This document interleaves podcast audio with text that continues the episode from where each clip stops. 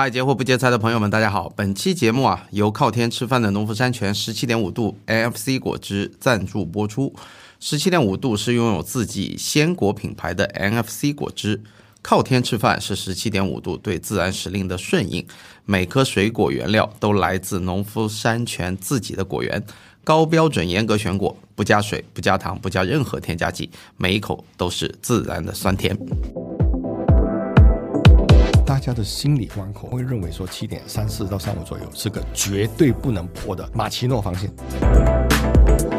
一线城市的房价已经贵到非常非常离谱的一个状态。说上海的居民的平均收入只有新加坡的一半，但是房产是新加坡的两倍。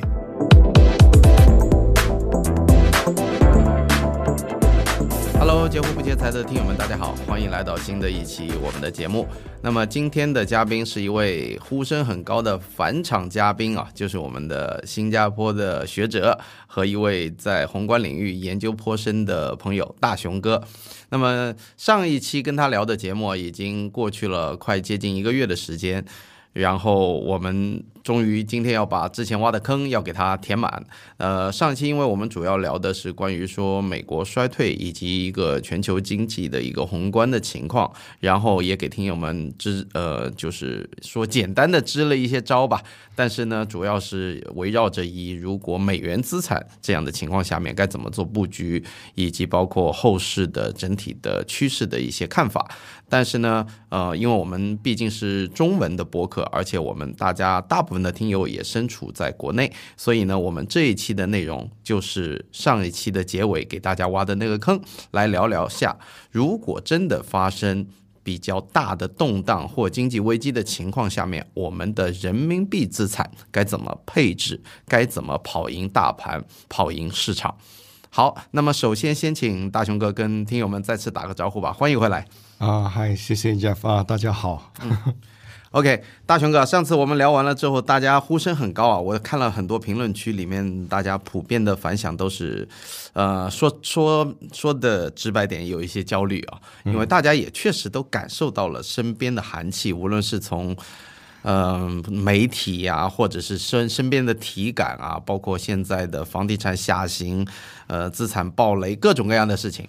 那么，呃，如果我们再叠加一个外部的整体的需求啊，就是因为美美国为代表吧，陷入衰退，那我会怎么去影响我国？我们先从一个大的 picture 先来描述一下，你怎么看的？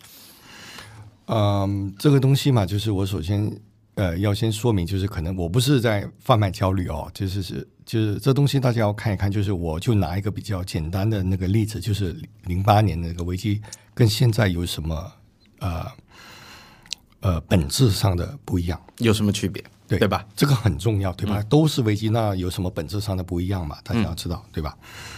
第一个就是零八年的时候，对吧？是美国跟中国的整整体的，就是说，虽然说美国跟中国就是像邓小平这样说的，就是好也好不到哪去，坏也坏不到哪去，但似乎呃，在四五年前情况就好像不是这样子，好像好也好不到哪去，但是坏好像还没坏到底。就从贸易战开始，嗯嗯，对，它是整个情况变了，也无非也就是因为中国的 GDP 前一阵子已经达到了美国的大概几乎有七十五个 percent 以上，没错，美而且是整个中国的整个科技的那个爬坡，对吧？已经可能让美国觉得，哎，这是一个强而有力的竞争者了，能掰掰手腕了。就是能掰掰手腕了，嗯，就叫没那么简单了。对吧？不止在做那些呃运动鞋啊、衣服啊，就是它嗯有华为这样的公司出来，有大疆这样的公司出来，有比亚迪这样的公司出来，是搞研发，对吧？呃，就是搞规格也搞得非常好的。虽然说跟美国比，当然不是还不是一个量级，我们必须很实诚的说，但是已经是开始往这方面攻了。嗯，anyway，呃。所以当时零八年的时候，美国跟中国在经济上的互补的效应还是很高的。就是美国它是规则的设定者，它是规格的设定者，然后它负责研发，中国负责生产，嗯，对吧？所以这两国的经就是它的默契的合作是在的。嗯，当时是这样，就是要经济复苏嘛，美国知道它需要中国，中国要经济增长嘛，它也需要它，它也知道需要美国的市场，因为零八年的时候，中国的市场跟现在比没得比，对吧？零八年中国的市场就是内需还没那么大，嗯，你的确需要欧美的市场，尤其是美国的市场，这是第一个不同，嗯。第二个不同是什么？就是现在，现在你不觉得吗？就是呃，之前说放水嘛，就是呃中央这里中国放水，但是你大家有没有发觉，水是放了，但没流，嗯，空转，嗯。当时为什么零八年也放水，但是一放就喂就灌了，就涝了，大水漫灌，就大看零九年嘛，对对大水就漫灌了。哎，为什么这个样子？那为什么呢？信心问题，还有另外一个就是说，有是不是有很相当一部分的水流出去了？嗯，因为当时美国降息，嗯对吧？欧洲也降息，日本本来就一直在低息，那全世界都在降息，而且当时中国的那个利率相对来说是比较高的。嗯那以资本逐利的情况来看的话，你你想想，你是一个国际的一个投资者，对吧？美国的经济又遭遇了这么大一次重创，你手上还有点钱，你要找比较高、比较稳的回报率，其实你会来中国，嗯，因为单单进来，对吧？放在银行里面，你能拿到的利息就比美国高，你会买中国的国债，会买中国的企业债，会投资在中国。而且当时是美国放水，中国放水，欧洲放水，日本一直都在放水。那大家都在放水的情况下，对吧？就 OK 了呀，对吧？就是说，它资金它就不会有什么就很明显的排挤的效应，这个是很明显的。因为现在我跟你说，它不一样的地方在哪里？中国的利息在降息，低过美国，而且美国是猛拉的升息。嗯，美国、欧洲在收缩，就是说他们的利息比较高，然后他们又在缩表，也就是说他们把资金给抽回来，而且他们的利息明显比中国高，几乎要一倍。有利差，有利差了。嗯，那你想想，如果是以前你是零八年的时候，美国的一部分的资金进来中国去投资的钱进来的，你现在看到这种情况，你会干嘛？嗯，贝莱德就是一个非常好的一个典型的例子。我把钱哎，在中国对吧，也好像赚不到很多钱，经济也不是特别的好。那反正美国现在存在定存嘛，也有五点多，把钱拉出去了。所以现在是中国放水，其他地方在缩水。现在只有基本上只有两个两大经济体还是在灌水的，就是日本跟中国。对，其实这里我补充一句啊，就是零八年，我我帮你小结一下，嗯，零八年的时候是美国先衰退，中国被带入衰退，嗯，这一次是我们领先美国衰退，是的，对吧？因为美国现在的加息是抑制过热，但是我们降息周期已经持续了一段时间了，是的。所以这是一个非常大的区别。对的，对的，这是一个，就是现在利差，就是所以呢，中国现在放的水为什么大家如果有直观的感觉，就放了看不到，流转不起来，流转不起来，因为有地方漏洞，嗯，跑到跑到哪去，我就不就大家想想一下，你应该也知道跑到哪去了，对吧？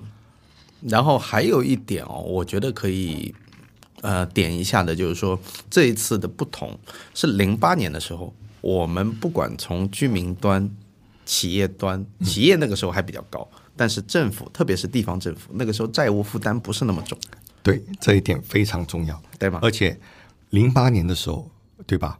不止中国的呃地方政府，甚至中央政府，对吧？甚至于居民，对吧？负担就是说，你还没借那么多钱，你还可以上杠杆。对，而且当时就连欧美也能上杠杆，因为当时就是呃居民居民美国肯定当时是不行的，他杠杆已经拉爆了，拉爆了，但是政府没爆呀。对，政府当时对吧？他的那个呃 debt to GDP 就是政府的负债率只有 GDP 的百分，当时如果没记错的，大概也就六十多。嗯，哎，就是说居民没钱了，嗯，企业一般般还 OK，但是政府哎负债率很低，那能加杠杆。对，所以呢就由政府来加杠杆，所以呢你才有了那种很夸张的扩表啊，对吧？利息降得很低啊，其实就是美联储大水漫灌，嗯，那中国也跟着来，对吧？因为中国当时的负债率也不高，也不高，也不高，那大家有钱嘛？我跟你说，现在情况是怎么样？美国的政府已经把钱已经借到就是说已经借到彼此这里了，对吧？就已经已经 再借的话，那肯肯定信用破产了。信用要破产了。嗯，中国相对来说还是比较低，大概六十不到吧，五十多六十不到，但是地方债也拉满了，居民债也拉满了。对，OK，那就有一点危险了。那美国的居民你也知道吧？对吧，相对零八年美国的居民现在的情况还是比较好的，但是美国人储蓄习惯差呀，对吧？他也没储那么多钱呢、然后中国呢，居民老实说，第一六个钱包那个是这类型杠杆已经拉得很高了。第二就是中国人就是忧患意识比较强，对吧？当信心不足的时候，对吧？大家就只要借钱。所以现在大家是不是经常会收到电话说要找你借钱？因为我是老外嘛，我也收到电话，嗯，对吧？但是我我很我很简单，我就说我是我是我是老外，我他就他就知道没戏，啊，我每天要收到两三个，真的烦死了。就是这种黑名单都拉不完，我都拉了几百个黑名单了。对对对，所以这这是为什么？就是大家的反应一般来说都是不要，对吧？因为你不敢加杠杆，你怕呀，嗯，对吧？就就连房价，我也就说一说，就是说，说对房价还有很大信心的人会上涨的人，一般说，我我我就只说，一般上他有房，他要卖，嗯。你很少听说要买房的人说房价会涨的，嗯嗯嗯，所以有时候呃，中国这句话叫“屁股决定脑袋”，所以你听那个人说的时候，你要知道他是卖房的还是买房的，对，立场不一样。对，立场不一样。所以这刚刚我们总结了几点，基本上可以概括了一下零八年当时跟呃现在的一个经济格局区别非常非常大。那么呃那个时候其实我国的整体的应该加入 WTO 才七年，那个时候是真真正正的世界工厂的上升期。哦，我我就觉得零九年当时寄出四万亿的时候啊，那就感觉是一个核弹般的一个大水漫灌砸到市场里面。嗯，但是你要知道，今年整个 M two 的增长投放了几十万亿了吧？应该有二三十万亿吧，数据啊，我我印象当中，但是掀不起一点波澜，因为整体的这个货币啊，它的量已经不是一个量级，都不是，都不止差了几个代际了，所以我觉得就是说不可同日而语。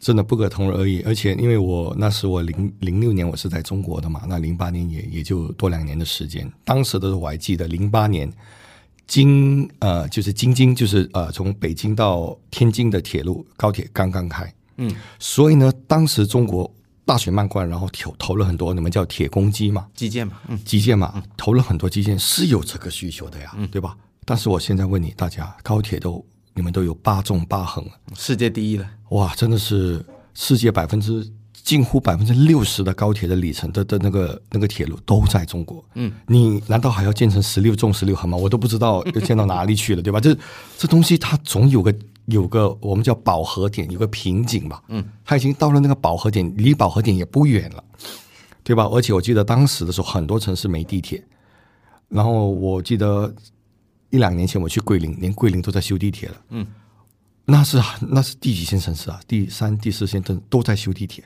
昆明也有地铁。我觉得在修，你难道要把地铁修到哪去呢？我都不知道，嗯，对吧？修到崇明岛，对吧？那崇明有地铁哦，你不要小看崇明。好像在修啊，对吧？对但是我我就举个例子，就是说，你总会修到现在。中国老师说，我一个新加坡人，我觉得哇，中国的基建真是很厉害。都说是基建狂魔嘛，就狂魔嘛，对吧？不缺电，也不缺水，对吧？然后到处都是公交，对吧？做得非常好。你你再砸的话，它就变成空转，就会变成呃日本过去的二十年一样。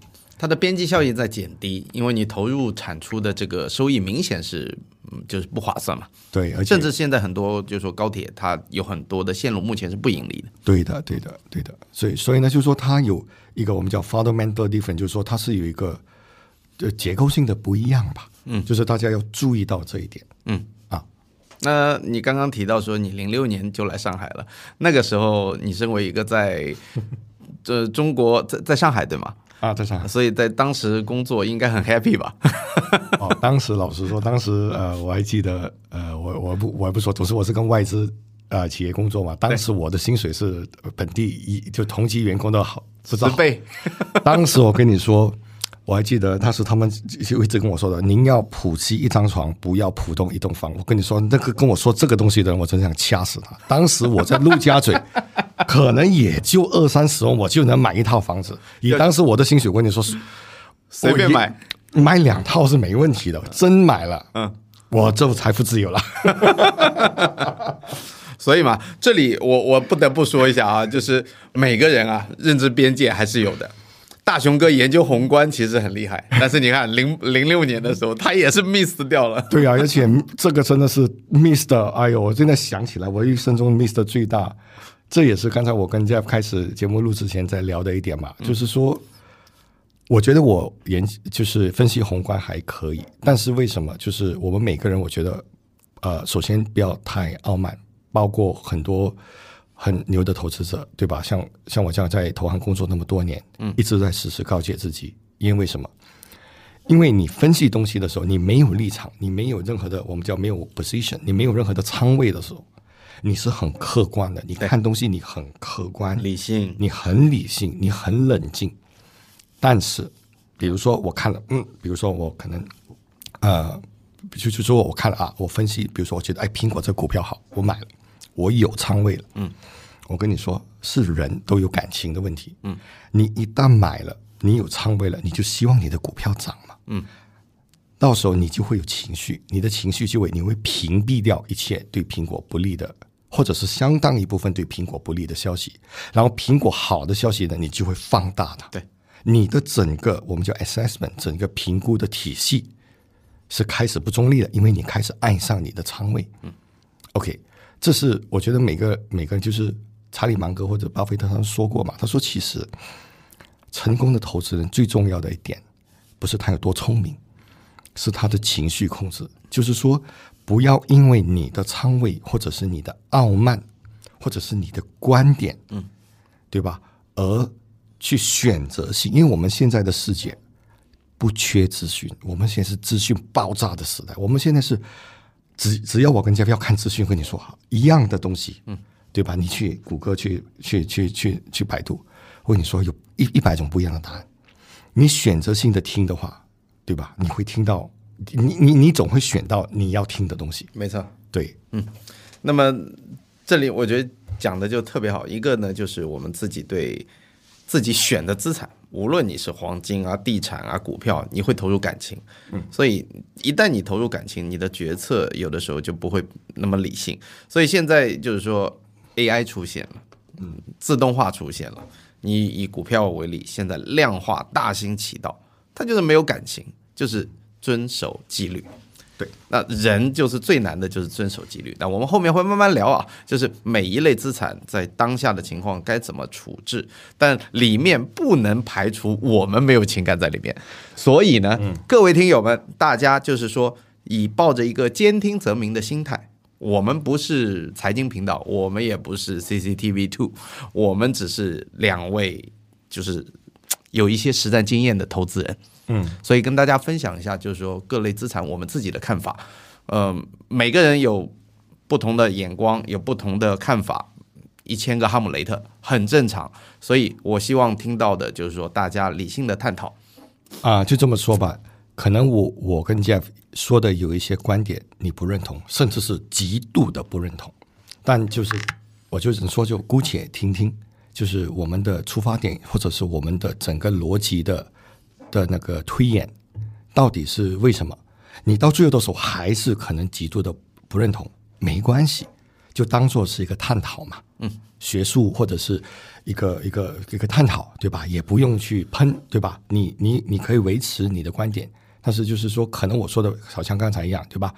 我我个人，比如说，我就举个例子跟家说，我其实我个人，我个人我现在的看法就是，我对 AI 的整个 hype，整个那个嗯叙事，我是高度的怀疑，它到底真的值那么多钱吗？嗯，对我我不是说英伟达，我觉我觉得英伟达是一家很棒的公司，很棒，黄仁勋很厉害，很棒，对吧？我买显卡，废话嘛，肯定要买英伟达的那个最好嘛，对吧？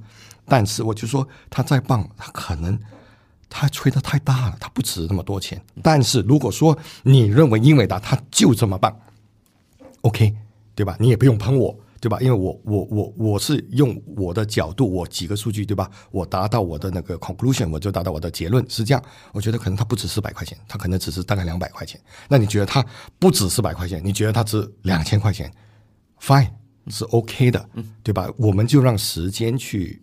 去去验证嘛，对吧？很多时候是这样，但是大家可以讨论，对吧？可以分享一下，就为什么你只觉得它只值两两百块钱呢？我听一听有没有一定的道理，嗯，对吧？看一下，哦，那还是有一定的道理的。但是到最后你坚持，我是 OK 的，没问题。嗯我觉得这个这个就是讲到点子上，看法不一样。我经常会用在投资上面，我经常会用一个牌桌上的例子来讲这样的投资逻辑，就是我们所有的东西都讲胜率。那胜率这个东西，你知道吗？我们你肯定玩过嘛，德州扑克。对，所有的小概率事件都有可能发生，这个在打牌里面叫 bad beats，对对吧？但是你如果时间拉长的话，其实我们是能找到一些方法，找到一些计算概率的嗯一些规律。我们知道说，哎，我们长期这样的投资下去，在控制好你的投入的资金，所谓的 bankroll 的时候，你不要爆仓。那么只要概率胜，只要是五十一，就像开赌场一样对，它胜率比你高一个点，它只要时间够长，是的，他就会赢。它就会赢。所以我们的概率就是说，我们看问题的角度、看资产的角度也是一样的逻辑。我们不去 argue 说啊，它到底会会不会涨到两千？也许会，概率比较小，对的，对吧？我们可能它合理的估值，如果按照跟同期的其他去比，我们哪怕把它一些科技的溢价加进去，可能哎回调概率比较大。那你自己这是你的 call，对吧？就是因为每个人也有一个我们叫做叫喜好或者偏好，就像 Jeff 说的嘛。比如说，有些人他就我就愿意去冒很大的风险去买一个可以涨三到五倍的股票，嗯，我就愿意，但是风险巨大，嗯，很大，但是他愿意，他觉得他就愿意去冒这个风险。但是我可能我相对比较保守，就是说我呢是先看风险，就是只要风险超过五十，我就不要了。对吧？我要我赢，因为我我只能可能我最高只能承受百分之三十的风险，我要七成的盈率，嗯，但是我可以接受我的盈率只有百分之三十到五十，我就很 happy 了，我就睡不着觉了，嗯，我不需要三到五倍，我只需要百分之十，我只需要三到五成，嗯，但是这是就每个人的偏好了，嗯，有些人他就喜欢刺激，可以呀、嗯，没问题，风险偏好这个东西啊，我们我们现在虽然没有进到具体的资产环节啊，但是我觉得在讲资产类别的影响之前，我们在探讨说风险偏好这个东西至关重要，因为每个人在真金白银投入资产、投入现金进入买资产这个过程当中啊，一般都会高估自己的风险偏好。他们会认为说，哎，这个东西我买它，我一定认为它会涨，嗯，对吧？我不会认为它跌我还去买它嘛，除非你做空。所以，当你去买它的时候，你已经戴上了有色眼镜，然后你会默认它会涨，是你会默认把自己的风险偏好放大，但实际上。A 股有一句笑话嘛，就是说，只要我买进的那一天，我就在等回本，我就在对 对吧？所以，当你跌五个点的时候，你可能风险承受能力还 OK，你但是十个点、二十个点、三十个点，你会发现不同。所以，我觉得就是说，所有的投资人，不管你投什么品类，你一定要去用小资金先去测试，去测自己的风险偏好承受能力。一旦发现跟你真的承受能力不一样的时候，你会清楚的认知自己，因为有的时候大部分人都高估自己。对，我就我一个一个一个大哥吧，他其实投资股票还挺在无锡的大哥，投资股票还挺成功的。嗯，他就跟我说过，他说分析股，呃，投资这些东西大家各有不同，对吧？也不一定每次都一致。但是有一点，他说有个点，他说是反叫反向思维。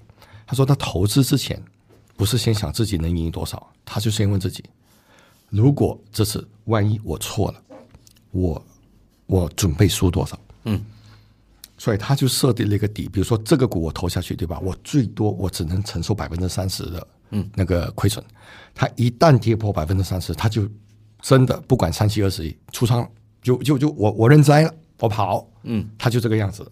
纪律这么严明。他，很，因为他不是先手我不，他说我不知道我能赢多少，嗯，但是我首先要问自己的是，我准备输多少，嗯，因为有些地方就万一看错了，对吧？很多人就是这样，对吧？看错了，跌百分之十的时候不认，二十不认，三十不认，四十、五十，嗯，六十，无底深渊。到最后的时候认也没用了，因为已经到百分之七十了，对吧？你你已经几乎要完全被 barbecue 了，嗯哼，你就变成放弃了，嗯，不管了，就丢在那边了。不是的，你每一个东西就是你要你要画一个一个线，到了什么时候我不管了，我抛，嗯，我快点跑，嗯，止这叫止损点。对，还有一个叫止盈点，止止盈点就是止损点比止盈点更重要。止盈点就是说，我觉得这个东西我能赚一倍，嗯，对吧？但是呢，你也要看，就是说可能一下子就到了一倍，就是到我觉得我能赚一倍，但最高最高我觉得是一点五倍。好，我就把止盈点画在一点五，就是就算它突然间冲到三倍，不好意思，我一点五的时候我就跑了，嗯，我就我就抱着我的钱，我就 happy 了，我就去喝酒去吃饭，我不管了，这个很重要，这是这是一个纪律，就是你像 Jeff 说的嘛，你用这个东西来测你的风险偏好，嗯，不要高估自己，你买的就像 Jeff 说的嘛，你从你入仓的那个点，你就希望它涨。你从你抛掉那个点，你总希望它跌，但是很多时候你说，你知道投资最最最搞笑的事情是什么呢？呃，你跌了，然后你抛了，你跑了，然后呢，你抛的过了两天它涨了，你又你又回去了，然后它又可以又 又跌了，所以我就说你你要你要知道，我走了就走了，嗯，不要看好马不吃回头草，我走了就走了，对吧？嗯，就这样，赢输都好，走了就走了，嗯，OK。OK，好。呃，我觉得投资包括纪律啊，包括一些就是大的这个叫哲学方面的吧，投资纪律这些内容就分享到这里。那我们回到我们的正题啊，我们前面简单的去聊过了一下，现在跟当年零八年啊这一次衰退有什么不同，周期不同，杠杆率不同，两个国家所处的节奏也不同。那么如果如果啊，因为我们在上一期节目已经分析过了。当美元开始就是美联储开始加息的时候，以及包括比如说利率呃所谓的利率曲线倒挂发生的时候，一般都预示着经济衰退，或早或晚。那么经济学里我们经常会听到一句名言啊，就是说这次不一样，但其实 每次都一样，历史都一直在重复，每次都一样，只是时间长短的问题，所以。我们来大胆的歪歪一下，如果真的这一次美国陷入衰退，嗯，会怎么影响中国？大雄哥有没有这方面的研究，或者说有没有想过？哦，我当然是会去想，就是我知道现在美国的经济数据是很好的，之前的时候也也也就说了嘛，美国它报出来的 GDP 的增幅是相当惊人，嗯，吓死人，对吧？一个一个已经。这么发达的国家，竟然还有这种，好像那个季度是增长了百分之六，是百分之七之类的，这种超过我们，就就不止超过我们，是是，简直就是呃破了记录了，就吧？前前前好像近十年都没有看到这么高吧？对啊啊！而且而且它还不像日本一样，日本其实你你看它哦，经济增长好像呃就百分之六吧，之前的时候，但是你你以美元来算，它还它还衰退了。汇率嘛？对啊，因为很多人就拿着，哎哇，日本经济增长了百分之六，大哥，你要算美元，你不要算日元。我们也是一样啊。对啊，你算美，那美国这个就很厉害，对吧？美元在涨，它还能增长这么多，但是呢，我不敢说它数据造假，可能看的维度不一样。就是我说到的几个点嘛，就是第一，发电率降了，嗯，这事情不太对，嗯，对吧？你当然你可以举出很多例子，因为现在的经济不需要发电率，但是我只能举举举出来。零九年、一零年的时候，发电率是这样的。我们现在的经济，美国的经济跟零零零八年、零九年其实也没本质上的那么不一样，对吧？也是服务业为主。我觉得这是非常值得参考的一个点。还有就是美国那硅谷那边裁员嘛，你可以说啊，那裁那硅谷的人其实那些高科技的人其实人数很少，对吧？美国的就业情况还是很好的。嗯。但是从经济学上来说，我们有一个东西叫做 the vital few，嗯，就是说。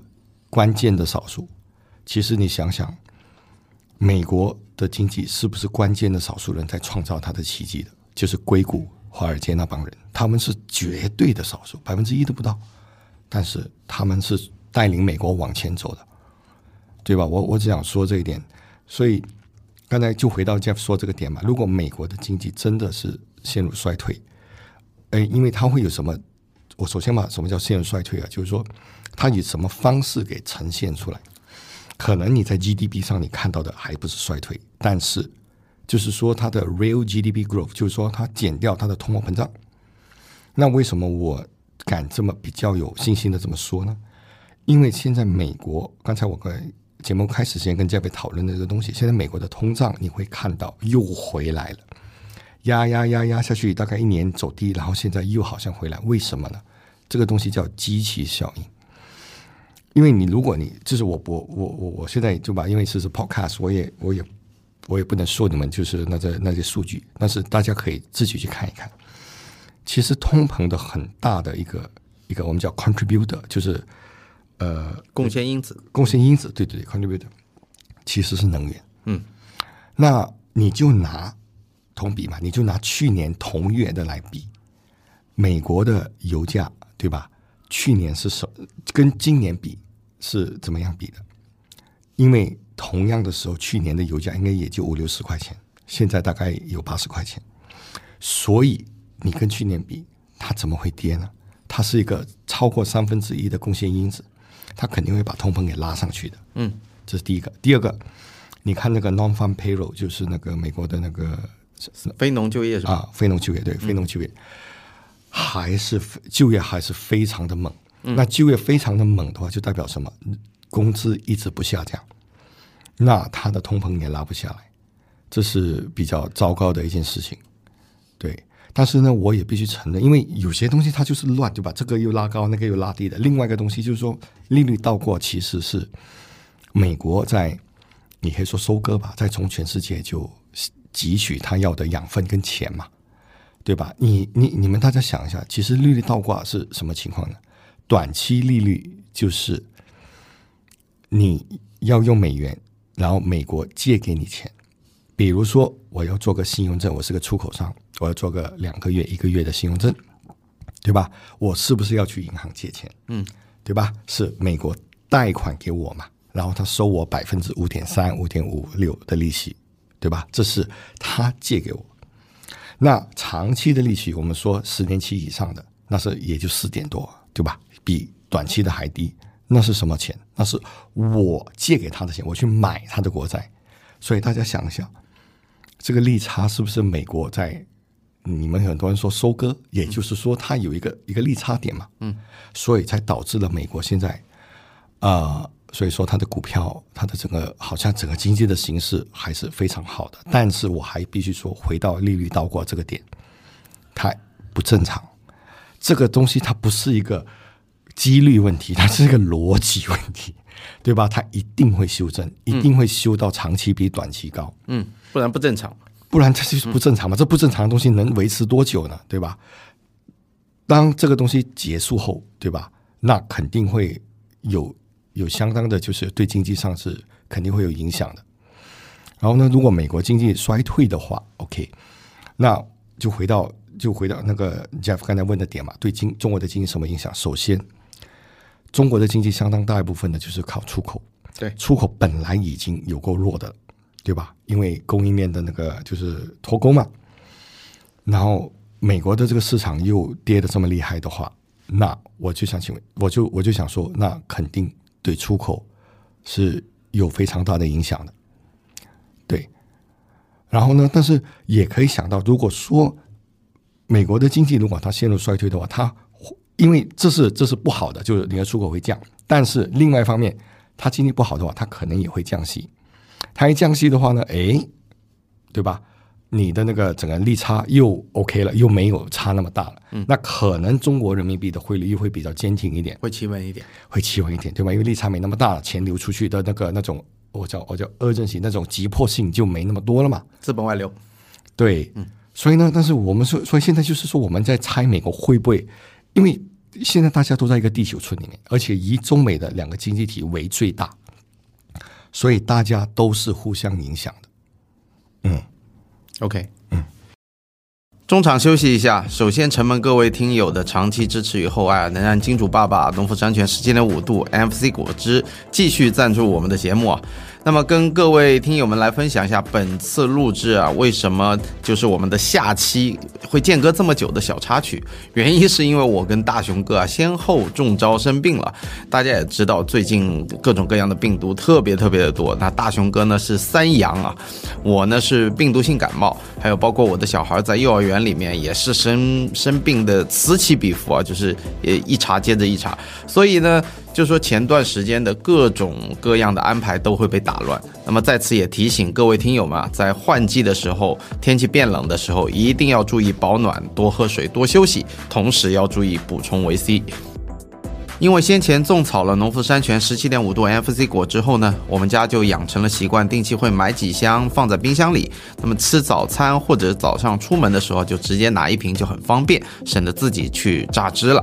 也因为是给家人或者是小朋友喝，所以我也比较看重它的优质原料和无添加剂的特性。十七点五度果汁的水果原料呢，是农夫山泉自己的果园里面一颗一颗种出来的，所以从种水果到榨果汁都遵循自然时令，所以他们的品牌理念就叫做靠天吃饭。他们还有自己的鲜果品牌，十七点五度，马上在超市里就可以买到他们品牌的橙子，每颗都有独立的包装。用这么比较高品质的原料来榨汁呢，口感会非常惊艳的同时，让人喝起来也会觉得很安心。这里给听友们也介绍一下，什么叫做 NFC，就是非浓缩还原果汁的缩写，由新鲜水果直接榨取，没有先浓缩再加水复原的过程，可以最大程度的保留新鲜果汁的口感和风味。辨别 FC 果汁呢，就看配料表，一定是不加水、不加糖、不加任何添加剂的，所以可以理解它就是在吃新鲜的水果，而且他们是从原产地全程冷链配送到你家门口，拿到手里呢还是冰冰凉凉的。我比较喜欢喝橙汁，所以喝起来橙香味比较浓啊，这个甜度就是酸甜度刚刚好。苹果汁呢，喝起来是那种新鲜脆苹果的清甜，小朋友一般都挺喜欢的。当下呢，秋冬换季期，非常推荐各位听友们啊，也备一些十七点五度 FC 果汁。刚好双十一的时候，呃，十七点五度 FC 果汁有优惠啊，我会把链接放在 Show Notes 的直达通道，到时候推荐橙汁和苹果汁的组合购买。感谢各位的支持。那么我们的精彩节目继续。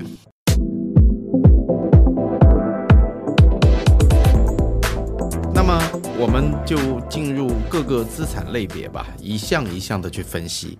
呃，就是说如果美国发生衰退，在我们看来啊，那要么就是明年，要么就是反正迟早会衰退。当下不可持续嘛，因为上期我们已经聊过了，它这么一个高利率的环境，加上现在又叠加高通胀，又是高负债。等等，无论怎么看，鲍尔承诺的这些美联储的内容，我们感觉都达不到。我们刚刚在其实录制节目之前也分享过了一位大佬的那个内容嘛，就是那个 Bill 啊，Bill Ackman 对吧？啊啊，他们现在就在做空美债，所以呃，我觉得这个基本上可以是一个未来的判断。我觉得只是说到底有多严重，是我们从没有看过的，类似像一百年前。嗯，就是大萧条时代的那种衰退呢，还是零八年，亦或是说控制的更好一点，可能是一个短期的衰退，像二零年的疫情那样，这真的谁都不知道，有太多的变数，黑天鹅灰犀牛。那我们只讲我们可能能预见的每个资产类别会怎么走，我们一项项来啊。嗯，先聊汇率吧。因为呢，我我毕竟也在银行的交易间做过几年，所以对汇率还是有一定认知的啊。呃，首先从那个汇率层面来讲，我我我谈谈我的看法啊。现在目前的七点三几的一个位置，从零七年到现在最低了，就是说我们人民币相对美元来讲是最便宜了。啊，因为在如果以汇改为例啊，那以汇改有好几次嘛，九四年啊、一五年啊、零五年都发生过。但是呢，从上一轮的呃经济危机就零八年之后，中国的汇率没有破过七点三七以外，所以今天的牌价应该是七点三二。所以我们无论怎么看，也是一个历史的非常高的一个所谓的支撑位吧。嗯，因为一旦你破过七点三七，再往下你就没有任何阻挡，你也不知道它会去哪里了。那我觉得做站在国家层面的话，因为我们作为全球第二大经济体，一定是要保住自己有一个稳定的汇率和一个利率的一个大环境的，不然外面的投资人也对我们没有信心嘛。所以我觉得这个。在我看来，而且我们有充足的外汇储备，嗯，是有能力去保住它的，所以我觉得可能就维持在这个阶段。至于后面像你说，如果美国开始降息，然后陷入衰退的话，它可能七点三几会往回走一些。但这是我大概的看法啊，我听听大雄哥的看法。OK，是这样的，刚才 Jeff 说的对，其实七汇改好像最低的时候，呃，大家可以去查，应该是七点三四到三三五左右，那是最低。现在呢，你们如果去拉那个 K 线图来看，一般来说，一到七点三二左右的时候，就会突然间会有一个我们叫一个 spike，就是好像有一股拉力，嗯，突然间呢把这个东西给拉到七点二左右，然后很迅速的又回到七点三，嗯，你。这点嘛，其实呃，你就知道有人突然间就就抛售美元买的人民币。大比如说，那我不用说也知道谁，就央行嘛。嗯。那这个东西是这样，因为大家的心理关口，整个国内国外的市场都是这样，他会认为说七点三四到三五左右是个绝对不能破的马奇诺防线。嗯。一旦破了，就后面就完全不可预知了。嗯。这个信心就完全崩了。那 Jeff 也。提到一点就是呃，人民币就是说中国是绝对有足够的呃外汇储备，起码对吧？我它不不是永远，但是起码就顶它个相当一段时间是绝对没问题的，嗯，绝对的够，嗯。但是那大家说就可能那大雄你在吹牛嘛，那既然能顶，为什么不顶呢？为什么不把汇率直接拉到六点八、六点九呢？我说大家大哥对吧？事情也不是这么看的嘛，对吧？我真就这么说，嗯，呃。中国的其实的整个经济的那个结构啊，主要是出口吧。出口的品相其实东亚的出口品相都很一样，四个经济体：台湾、呃、韩国、日本、中国，都是什么？就为液晶、液晶面板啊，啊，什么记忆体啊，什么芯片啊。当然不是所有的高规格，台湾是最绝对的高规格。那中国也有一些中中端规格跟低规格的也都有。然后围绕着芯片啊，围绕着家电啊，白色家电、黑色家电、汽车、钢铁，对吧？机械部件这些都是像品相，就是东亚的四个经济体的出口品相都很一样。嗯，那你就大家就可以想象一下嘛，对吧？比如说你家里下面的店面，对吧？开了一个 Seven Eleven，然后一个全家，嗯，对吧？Family Mart，然后还有一个什么？比如说一个，就是说四家便利店，嗯。对，大家都知道嘛。那便利店有什么不一样的呢？卖的东西都一样，都是那个那那几个东西，对吧？然后大家卖的东西一样。然后呢，如果大家有空的话，去看看日本的汇率。你觉得人民币糟糕，那日本简直就是哭晕在厕所那种，嗯，对吧？现在已经破了一百，之前还破了一百五十亿。我觉得其实日元可能一百七十都是绝对的有可能的。这里给听友们先普及一下，就说日元汇率啊，我们说从二一年吧。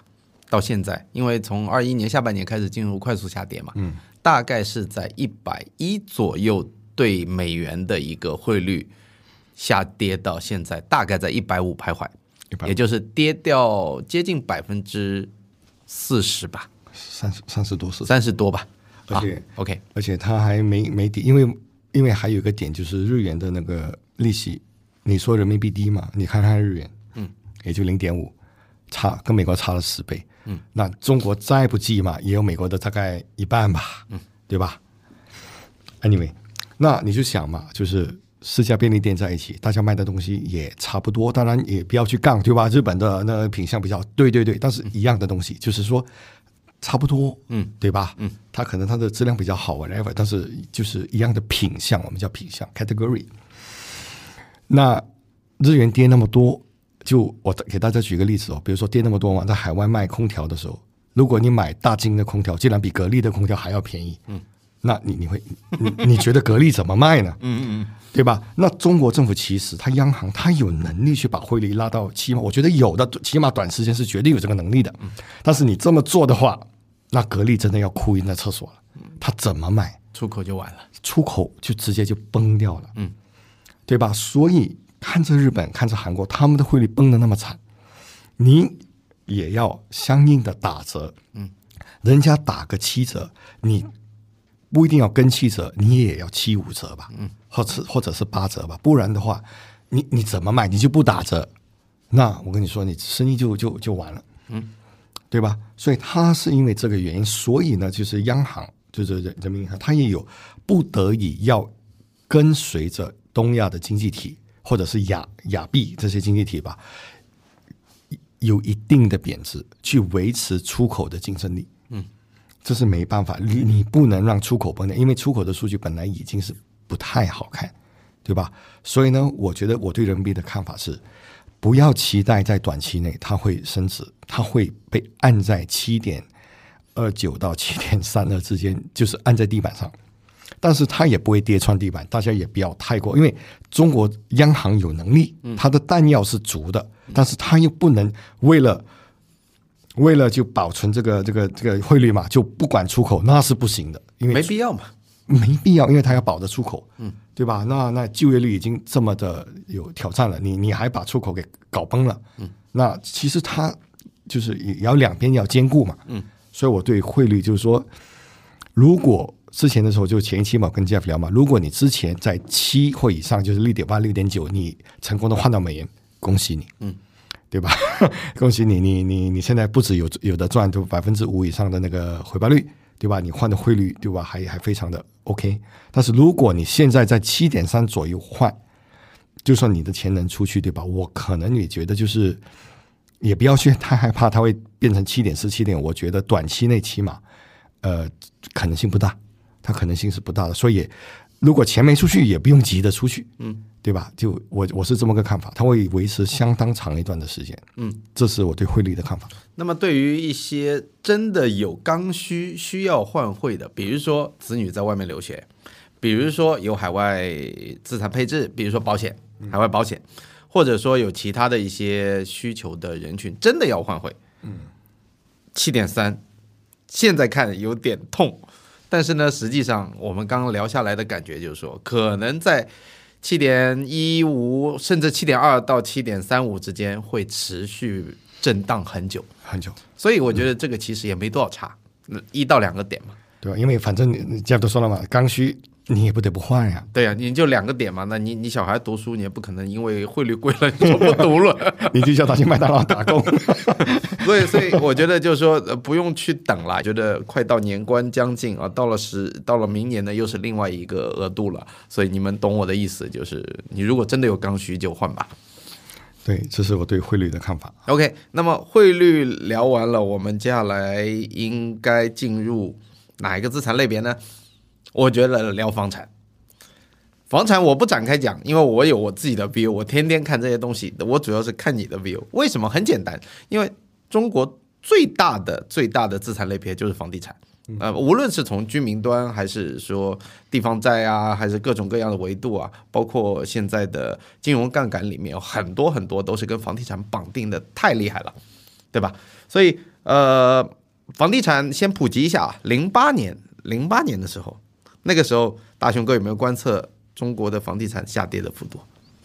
呃，我还真没有特别的去。我大概普及一下。你你是专家，这个我大概普及一下。零八年的时候，上海整个大盘跌了接近百分之二十五，接近百分之二十五。当时因但是因为当时的基数低，当时的基数大概整个上海的均价也就万把块左右，所以其实它下跌。再加上零九年的四万亿打上来了之后，它的反弹速度非常非常快，所以它当时下跌虽然说从百分比来讲是比较大的，但从绝对值来讲，跟现在根本没法比，嗯，根本没法比，不是一个量级，对吧？你一万多，你跌掉百分之二十五就跌几千块，嗯，现在你跌百分之十就是六千块，嗯，已经远远超过当年，所以呢，呃，没法比，OK，所以。如果这一次美国衰退，包括把欧洲啊这些都带下水，那这一块市场会对中国的房地产，因为本身就已经是半死不活了嘛，那么接下来会不会雪上加霜，在本不富裕的家庭，你怎么看？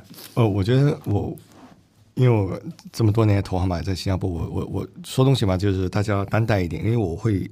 用比较可能比较全球的视角来看一个东西，嗯，因为我就我知道，虽然说很多人的钱也出不去，但是有时候它是这样嘛，因为有些钱是出得去的，有些钱是进得来的，嗯，那你要跟全世界比较嘛，嗯，那我上次也聊了，就说美，我跟杰飞聊的嘛，美国的房产现在其实也就是个逃命坡，因为美国现在的那个房贷利率已经在七点五以上，嗯，而且美国百分之九十它都是固定利率，它不像中国像是浮动的。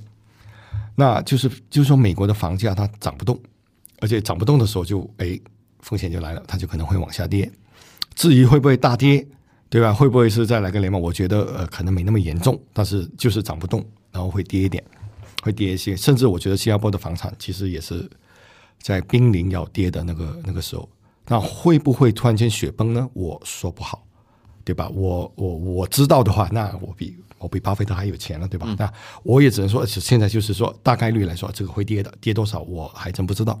你说美国对吧？啊，美国、新加坡啊、香港还有其他地方。好，因为因为这些国家就是其他嘛，像新加坡、美国、欧洲这些，你不你他们都是跟着美国，那你跟着美国你就加息，那你加息的话，那你购房者你要还的利息就高，嗯，浮动也好，固定也好，对吧？美国现在它还没有大崩的原因，是因为它现在的存量房贷。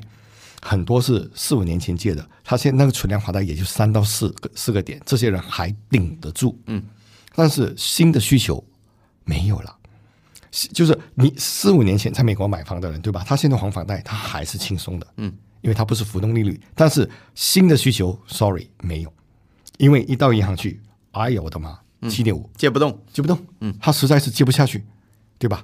他借不下去，OK。那我对中国的看法是这样的哦，我知道。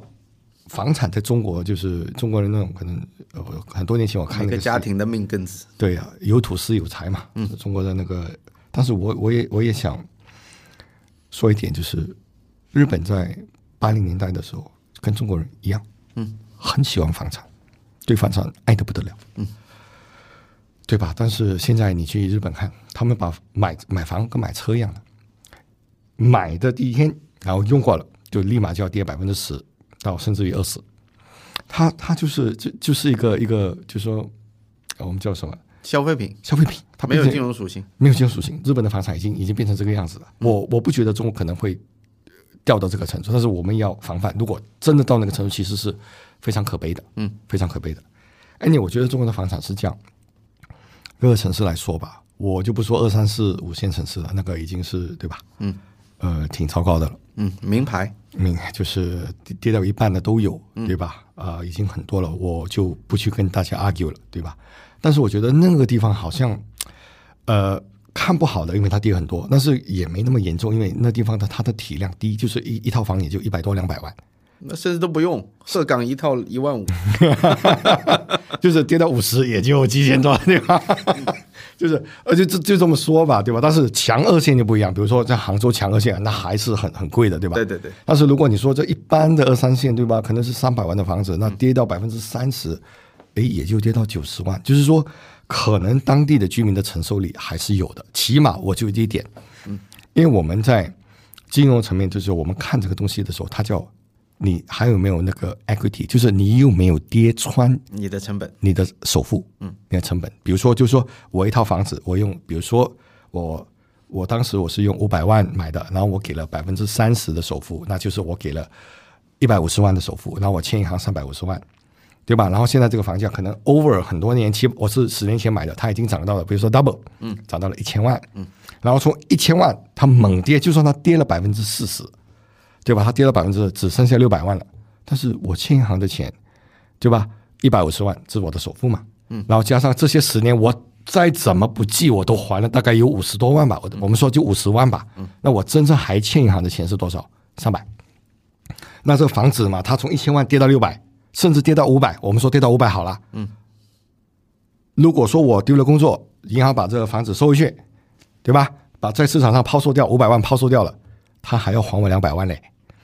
所以，我我在我的知乎上我就写一篇文章嘛，就是说，呃，之前的时候有人说啊中国的雷曼时刻到了，我是反对的，我是坚决的反对。我说没有，因为当时美国当时的已经是狗屁倒灶到什么程度，知道吧？就是零首付可以买房，刺激嘛。对，然后呢？刺激债务。对，然后呢？叫他们叫 Ninja Loan。嗯，Ninja 是什么？No income, no job, no asset loan，就是那个人没工作，嗯，没资产。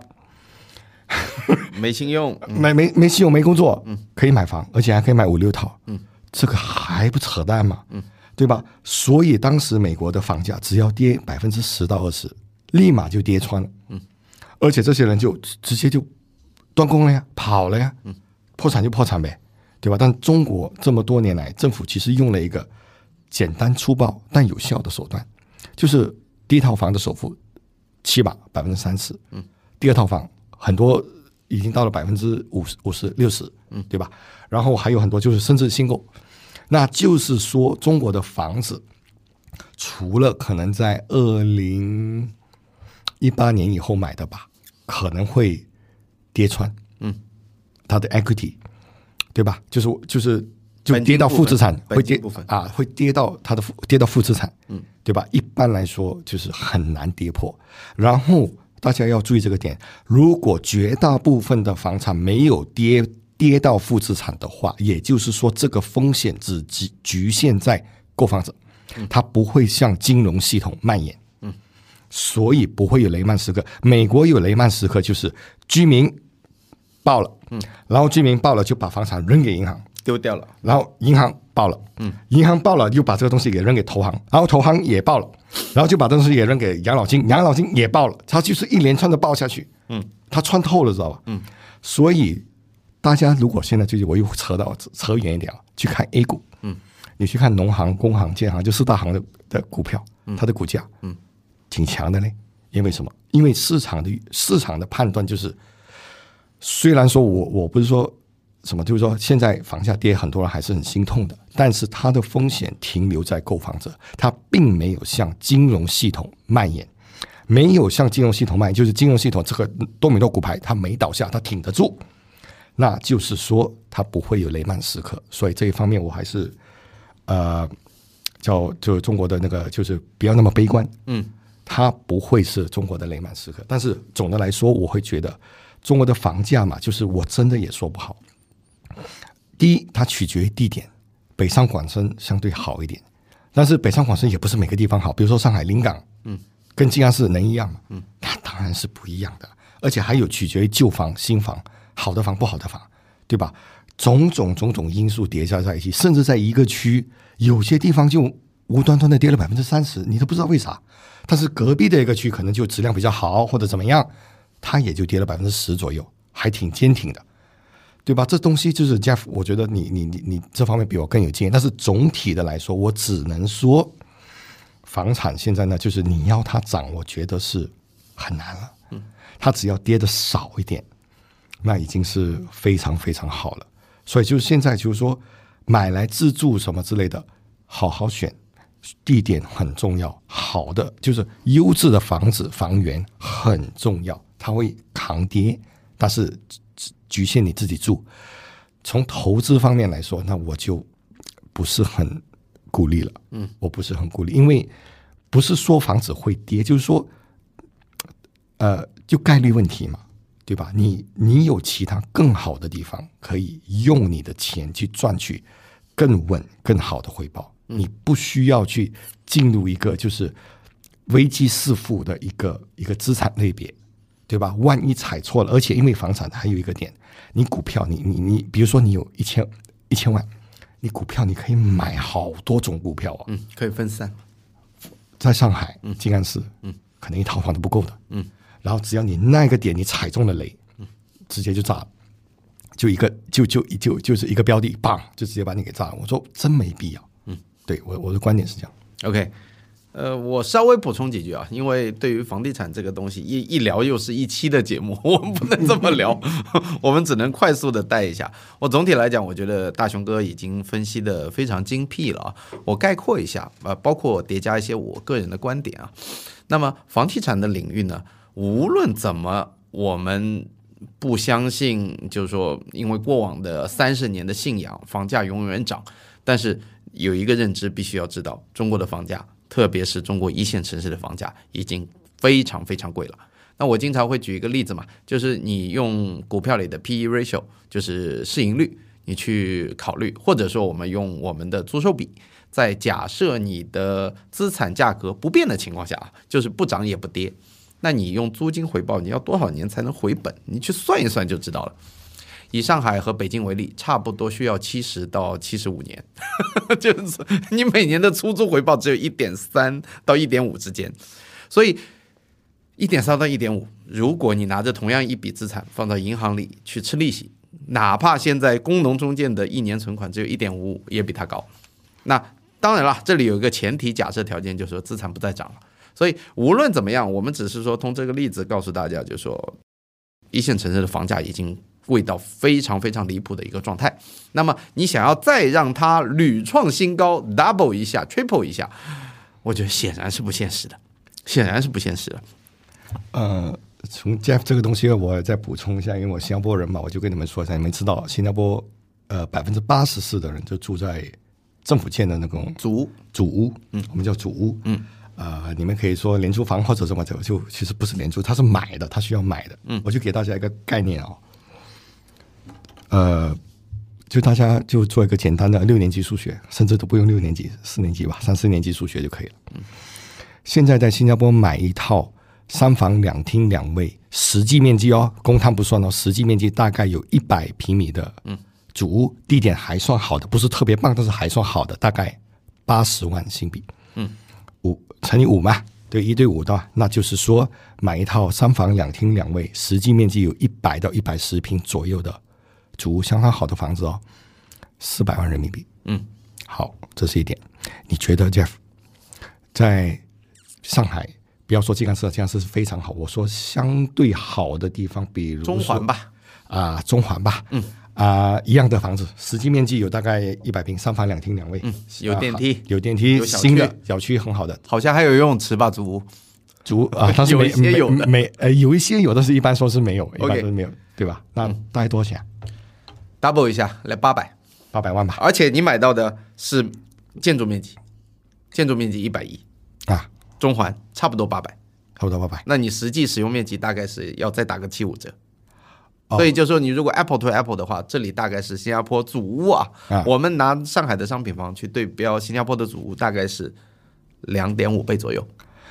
那好嘛，我们就当做就是因为因为主屋跟商品房嘛，还是主屋啊、就商品房还是相对比较好，那我们就当做是 double 可以啦，嗯，就就两倍。嗯嗯嗯。，OK，OK，那这个话题呢，其实我我又觉得又可以单独拎出来聊一起，因为现在十月底的时候，我们出了一个房改的政策，嗯，中国要进入新一轮的房改了，里面重点的关键词就是保障房、嗯。保障房、廉租房这些内容，其实就是说穿了，直接照搬新加坡的模式。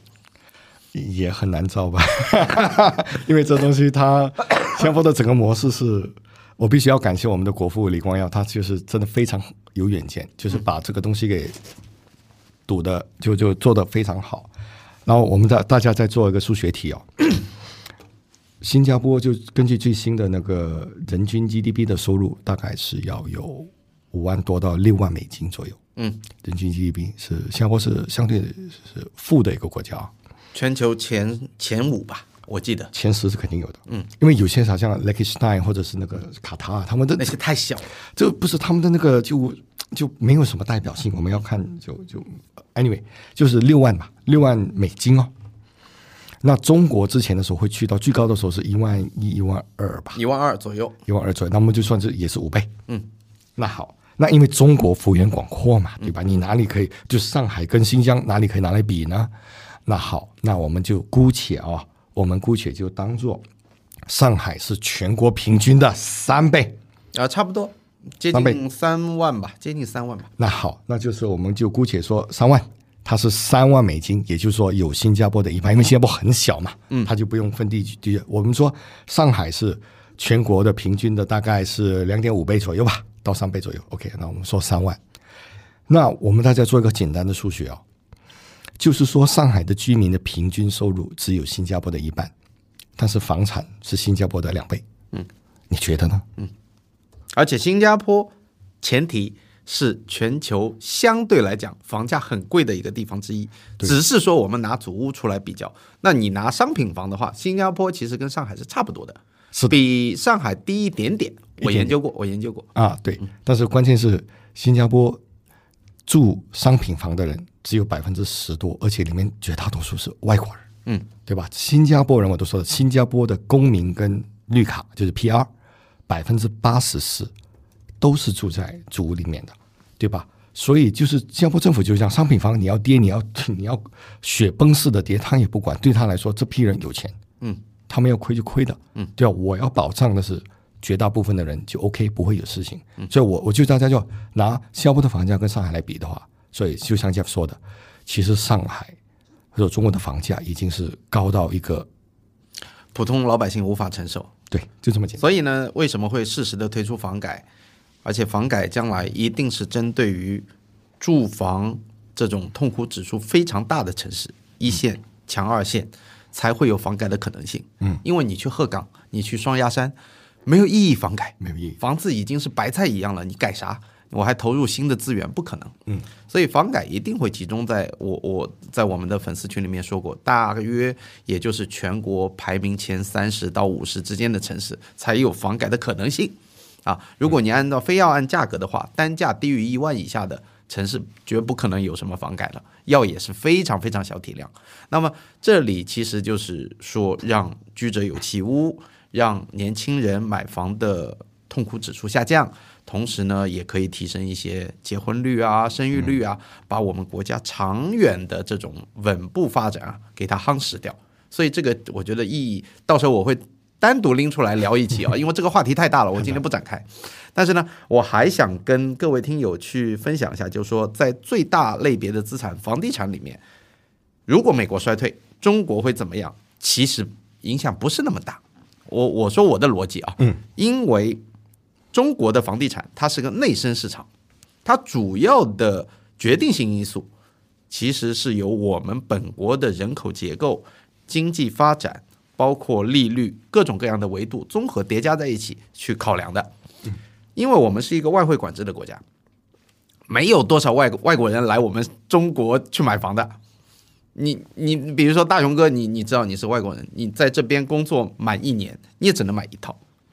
我不会，因为因为我在新加坡的租，比如说我有租的话，我租出去，我的租收比大概是百分之五，哎，对，我会在新加坡买房，然后呢，我不住，我租出去，我拿那边的租金的一半，我就能在这里好了，租这里的一样的房子，商品房。对啊，我干嘛在这里买房呢？我不买啊。没错，所以呢，就是说我把这个例子拎出来，就是知道说，其实当年的美国，包括现在的美国，我们外国人还是可以买房的，直接可以直接买。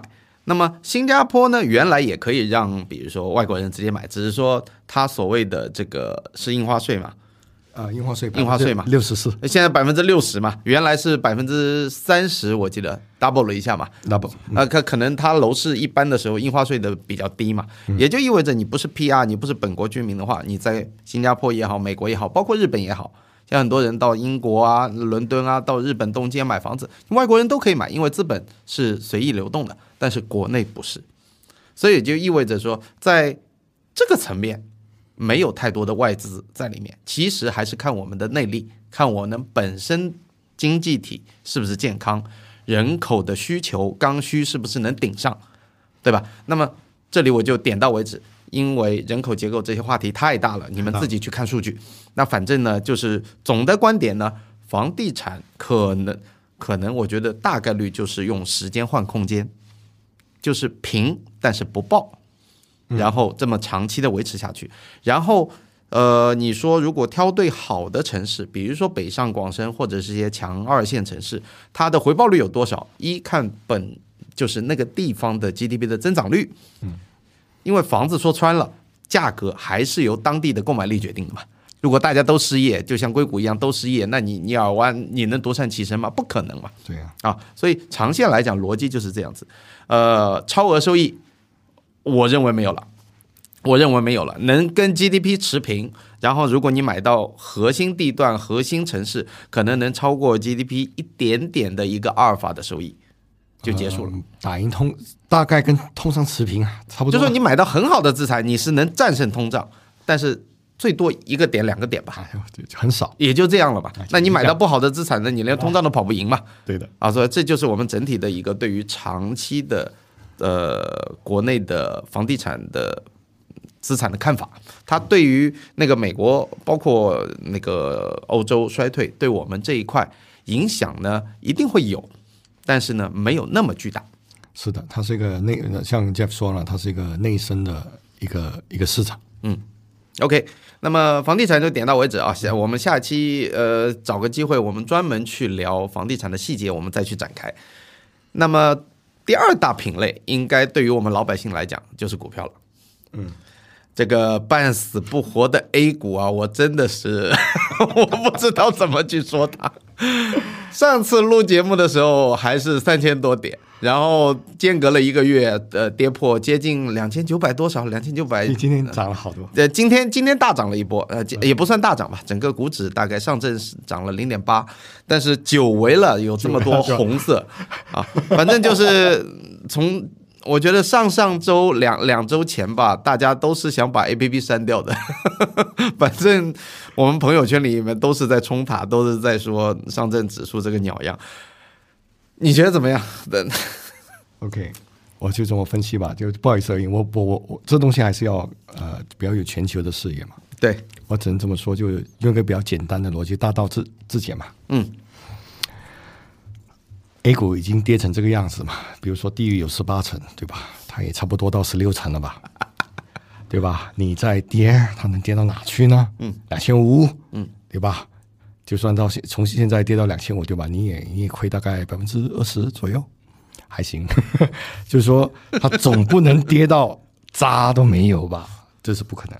嗯，反而就是说，跟美国的股市比，我反而更担心美国的股市，因为美国的股市从高点也就跌了那么一点点，而且就是有些东西说了很多，我知道说狼来了，一直没有来，大家都不信了，对吧？但是就是说世界三大泡沫嘛，中国的房市、美国的股市、日本的债市，对吧？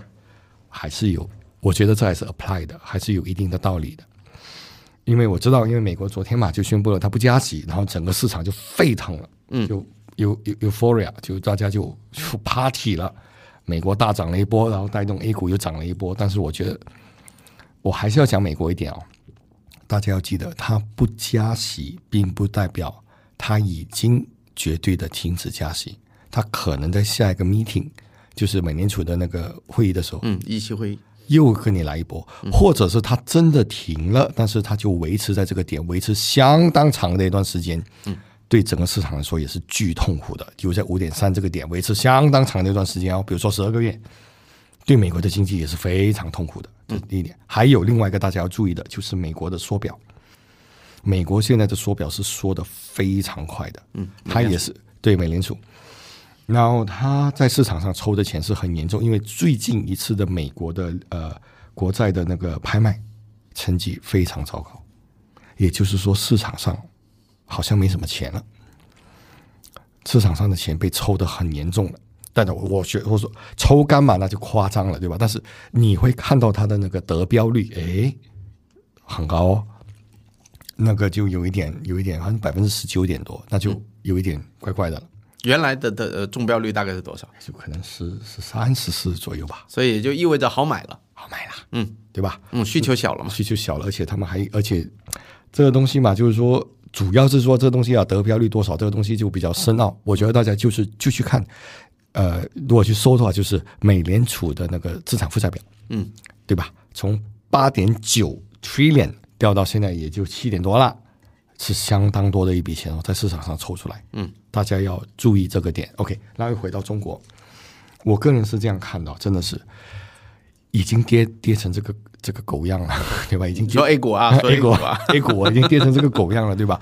里面呢，现在其实 OK 两个层面了，一个就是你找好的公司，现金流健康的，股息 OK 的，而且呢就是健康的哦，不要找到那种烂公司。OK，A A 股里面的牛鬼蛇神很多的，找到好的公司，搞不好现在的 PE 已经够低了，嗯，是可以慢慢不要一次过，慢慢的嗯建仓，嗯，慢慢的建仓是可以的，就像定投一样，对，嗯，而且我跟大家分享一个东西，就是说，呃，你想象哦，在零八年的时候，雷曼那边倒得一塌糊涂的时候，你拿一部分的钱，不要太多，当然这是不能 all in 的，这 all in 很太危险了，你晚上睡不着觉，你会精神崩溃掉。的。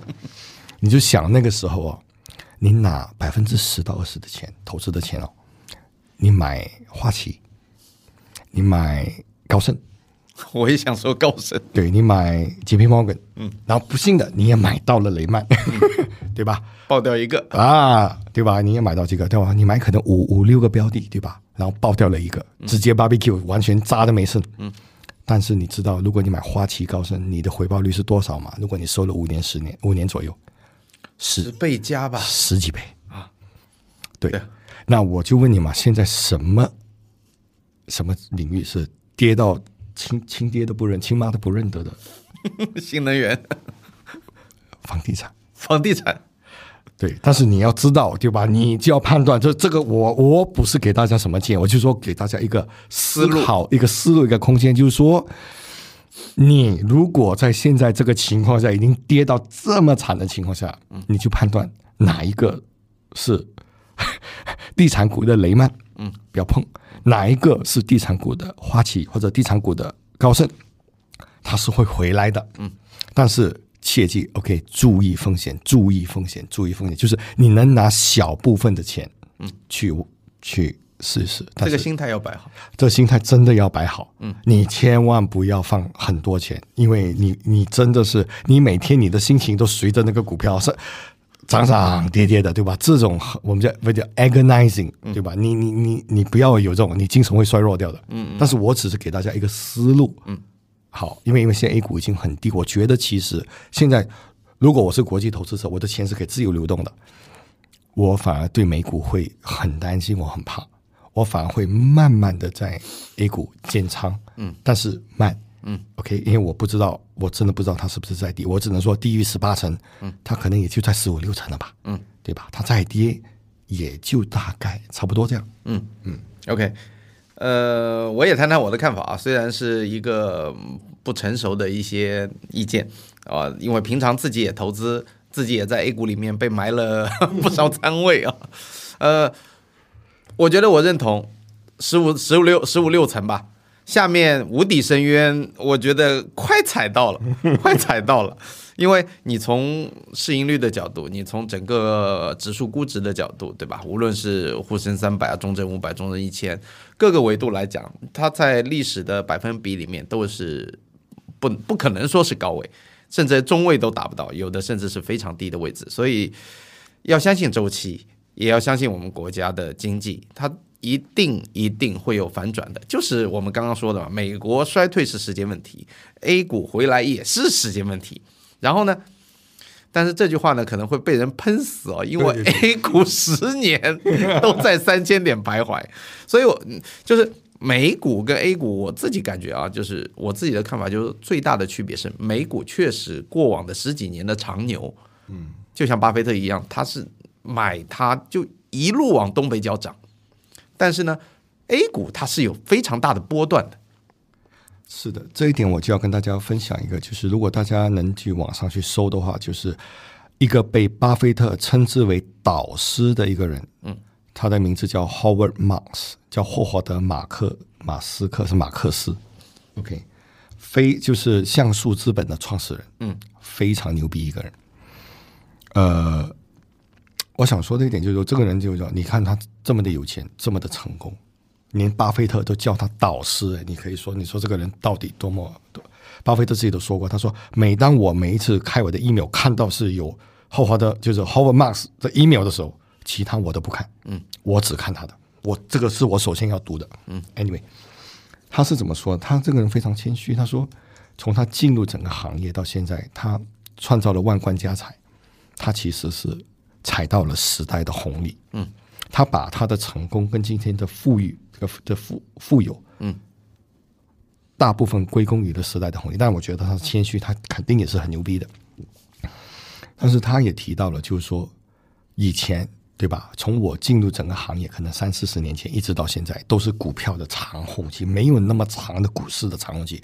就是你在股市，就是只要你不要太傻，或者是你跟着大盘走，你都一直赚钱，一直赚钱，一直赚钱，巨大的创新。对吧？很多美国的股市，他说，但是他说，未来他的预言是，已经不是呃权益类的世界，未来是呃固收类的世界，就是在他是这么说的。我就我我不我我其实我个人蛮认同他说的东西，我就叫大家去读一读，然后去参考，因为它里面的整个报告好像在网上是免费的，你可以读，嗯。呃，就他说到人口，说到经济，说到整个资本市场，就是大家可以去读一读，我觉得是挺好。就是你读了，你跟跟刚才我跟这样一开始讲，你不一定完全认同或者是认同，嗯，但是这么牛逼的人去读一读，OK，去感受一下，嗯，OK。那么我呃，我觉得这点非常好啊，就是还是要不停的去扩大自己的认知边界，看看不同的成功人士他们怎么取得成功，从他的也许从他的失败里面能吸取很多教训。那么刚刚回到 A 股的话题，首先呢，就是我们刚刚讲的 A 股现在普遍的估值还是相对比较低的。第二呢，我自己个人看法啊，嗯，我不知道大雄哥你认不认同？万一美国陷入深度的衰退，嗯，那资本是逐利的。他一定会发现我们 A 股的机会。那前段时间跌的连亲妈都不认识的 A 股，不就是因为外资出逃吗？嗯，我们网上大家调侃说没有骨气啊，一天就这么几十亿的外资出逃，就把你盘砸成全绿。但是你有想过吗？如果美国衰退，资本逐利的时候，它也许会外资会涌入我们国内，我们汇率的压力会变小。那汇率压力变小，就是对人民币资产的需求变大。人民币资产的需求变大，那你从房这个流动性弱以及高估值的一个产品，呃的品类，跟一个股现在流动性强，同时低估值的一个品类，嗯，那你自然的就会倾斜到 A 股。呃，我这么分析吧，从逻辑上来说，如果美国真的是进入了比较严重的衰退的话，那你就想嘛，这我们一步一步推哦，它是它是逻辑的，对吧？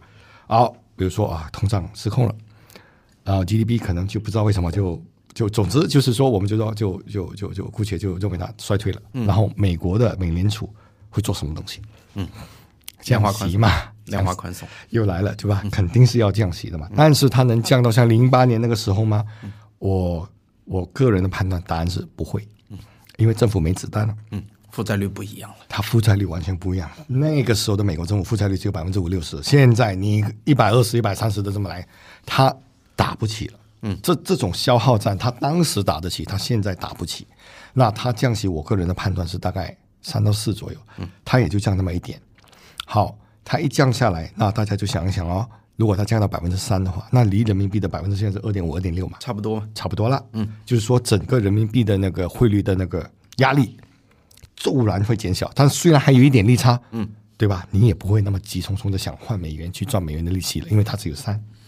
OK，这一点是肯定的。第二，衰退嘛，那肯定就会导致到再次、股市就会崩盘嘛。嗯，OK，那崩崩盘或者是走低的话，那么资金就像 Jeff 说的，就会逐利，搞不好就说啊，美国这里的机会好像也不多了，或者是没那么好，没那么看好。霍华德·马克思他也没说是中国，他说，但是他就是说，钱会从权益类资产。跑到固收类资产，就是债，或者甚至跑到现金的资产，货币基金。没错，对，他是这样的认为的。那中国我觉得是 OK 的，因为现在中国是一个，就是说，就算我就这么说，就算不不至于到外面的资金会涌进来，嗯，起码内部的资金不会跑，不会跑，对吧？OK，压力一定会减小嘛。对，它是就是你没有加，但是你的减分。大量的减少了，嗯，那其实对你的压力也是小很多的。我就这么说，就底层嘛，就是说，当然最好就是内部不跑，外部进来，哇，那就又 party 了，对吧？但是 OK，外部不进来啊，那起码内部不要跑。现在是外部跑，哎，外部不进来，内部还在跑，嗯，这个就压力很大了。对吧？这是我的就是戴维斯双击嘛，我们目前嘛啊，所以而且加上呃，从 A 股来讲，你也说了十年维持在这个鸟样，对吧？说，但是呢，你要知道，在权益类市场，就是说你横盘横的越久，你的换手越充分，你拉的越高，也能也能这么说，对。但是不一定应用到整个 A 股啊，我们只能说过往的经历是这样子。对，因为还是一样，对吧？你零八年你买到了雷曼，跟你买到了高盛，两家都叫银行，都叫投行，那是截然不同的结果。我还是要注劝诫大家注意风险，注意风险，注意风险，对吧？而且你你懂得什么时候跑，懂得时候要分散一点，对吧？或者是你看不准的时候，对吧？你就姑且分散一点，嗯，这个是非常非常重要的，嗯，控制仓位。那再怎么说，现在绝对没有到右侧。一定在左侧，嗯，所以分批逐步，甚至是可以不用进仓，没不用建仓，没有关系的。对，你不会 miss 机会的，因为机会，我觉得首先短期美国还没有进入衰退，中国也没还没有触底，所以我觉得可以耐心一点。是的，是的，嗯。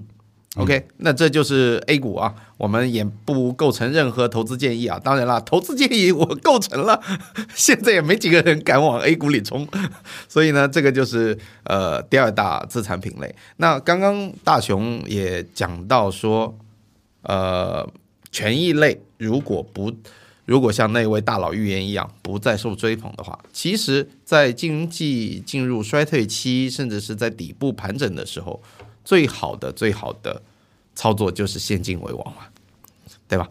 如果你在零八年、零九年的美国，你在包括我们当下的，就是以我个人为例吧，我我避开了楼市下跌的这一波，我觉得持币真的是非常舒服的一个时候，因为你随时都能看到市场上出现一些打折类的打折的资产。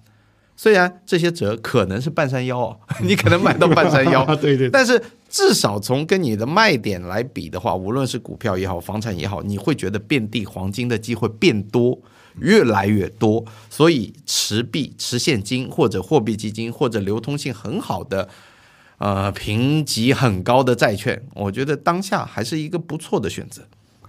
OK，谢谢家峰，我跟大家分享一个事情啊。我不是说我投资有多么成功，但是我也是在学习，也交了好多好多学费。但是我跟大家分享，我有赢很多钱的时候，就赢的都晚上就是睡的都会笑醒的时候，也有也有输到晚上睡的都会 都会流眼泪的时候，就是真的好惨。那我就跟大家分享，我很多是很多人说嘛，没机会要创造机会。我跟你说，这这东西在股投资上千万不要这么干。比如说你在市场很高的时候，你希望它更高，嗯，这叫没机会创造机会。我跟你说，这其实很愚蠢。嗯，刚才 Jeff 说嘛，就是说持币，持币就是什么？我我还有就就是要分享，就是我你知道我赢最多钱的时候就两次嘛，对吧？也呃，我可以具体分析，就是在二零二零年的时候，那时候如果大家记得原油宝的事件吗？嗯，石油跌惨了，负的。跌到负，嗯，然后我跟你说，那时候我干了什么？我去买了英国石油跟壳牌石油的股票。那个时候，我跟你说，真的是立马在短短的几天内腰斩哦，嗯，斩的真的是亲妈都不认得那种。而且跟你说，那个时候英国石油我买的时候，它的 yield 就是说它的股息竟然达到百分之七，嗯，它的 P 只有大概十二不到，十二到十三不到。当时我跟你说，我是没准备。我跟你说，我赢最多钱的两次，我都是没准备。就是说我有一点钱，但但是刚只后悔的就是，哎呀，如果我有更多的现金就更好。我就那么一点点钱，你知道嗯。然后呢，但是就我就不知道这事情会发生，我没那么神，但是它就在我眼前发生了。嗯。崩的一塌糊涂，雪崩似的崩下来，原油宝啪崩下来，英国石油翘。但是我就想，哎，石油现在崩成这个鸟样了，这个狗样。对我来说很简单。世界上的七大石油公司，埃克森美孚啊、雪佛龙啊、英国石油啊、壳牌啊、BP 啊、BP 啊，就是你你就因为这么就叫 OK，这几家对吧？就大家简单的分析，我不用进入很复杂的分析，就是说这些公司一百多年的全部。好，第一次世界大战、第二次世界大战、越战、韩战，哇，冷战，嗯，都没弄死他，嗯，就是他会有低谷，他会被揍得很惨，但是他不会死，OK。这是我比较确定的，嗯，就是他不会死，我不要去找那种小型的，我要找大的，肯定就不会死的那种。这算大而不能倒嘛？对，大而不能倒嘛。OK，好了，那我就也就大概七八家公司吧，也就大概五六家嘛，对吧？对。然后最后的时候，对吧？我就选择了，那我就英国跟英国的两，英国跟荷兰嘛，那个壳牌是算是荷兰嘛，对吧？我就选了这两家公司。因为毕竟还是要分散一点嘛，对吧？你完全 all in 一家，然后那家你油价又跌，然后公司肯定不知道，刚才炼油厂又爆炸了，或者被被被被恐怖袭击了，那我不就完蛋了嘛，对吧？那我就选择两家，嗯，P 一半，在非常低的价格的时候锁定了年化，就是股息有百分之七进去，我在二零二二年的时候卖掉，股息我赚了两年，百分之四七七嘛，对吧？然后呢，我。一倍的价钱卖掉，我就跟你们分享这个事情，不是说我有多厉害，我跟你说，我是完全没准备，这个事情在我面前雪崩了，然后雪崩的时候，哎，机会来了，现金，我有那么一点钱，OK，我可以 all in，嗯，我就买这两家，我就赚了大钱，嗯，另外一个也是差不多，也就这样，就是也就在零九年的时候就就雪崩了，崩在我面前，但是两次我都必须承认，我说我希望我有比那时候多十倍、一百倍的钱。对，但是我每次输的很惨的是什么？就是市场很热的时候，我也交过很多功课的。我跟大家分享，我交过很多的学费功课，交过很多的学费。我也会陷入觉得自己，哎，我在银行工作那么多年，我很会分析啊，我追了，对吧？我觉得这家公司好，但是哦，你会陷入一个，就是你会爱上你的标的。所以我跟大家说，所以为什么我就 Jeff 这么说？大家持币不是因为持币的回报率有多大，就是你有足够的弹药，当机会来临的时候，有东西打，你有东西打，你会看到。我跟你说，你会看到。满地都是机会。我跟你说，很多人都知道。哎呀，如果当初知道啊，那个时候都说我有钱，不要当初。你现在就把钱放在那边，对吧？放个定存，对吧？放在那边不要动，等机会来，等血流成河、尸横遍野的时候，肯定会有很多公司是值得买的，而且几乎可以闭着眼睛买。嗯，你都能赚钱。那最简单的就是发生在我们身边的例子，就是上上周 A 股跌破三千点的时候，嗯身边好多朋友圈看到啊，三 A P P，全部割仓走人，认赔，再也不玩了，对吧？一旦你身边出现这种信号的时候，特别是大爷大妈都告诉你，咱不玩了，那就 OK，机会来了，机会来了，因为我我忘了是哪一位大佬说过一句经典名言啊，他就说，经济危机。就是人生的暴富时刻。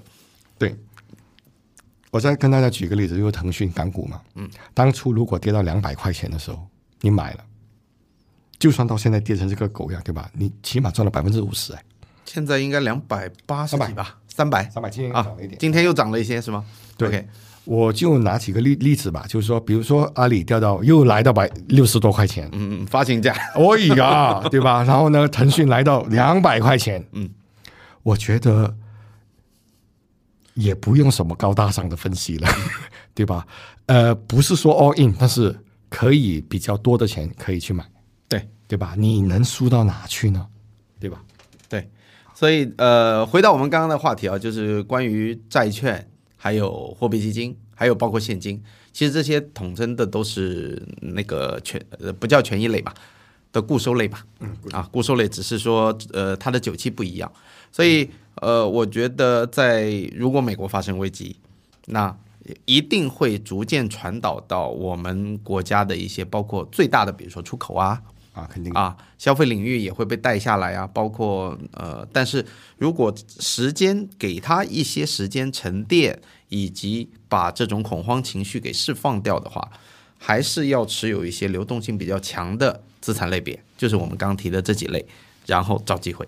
对，因为现金就是这么说了，你进可攻，你退可守，嗯，它就是有这样的一个好的东西，你不要天天就盯着那几个点，一个点两个点，不是。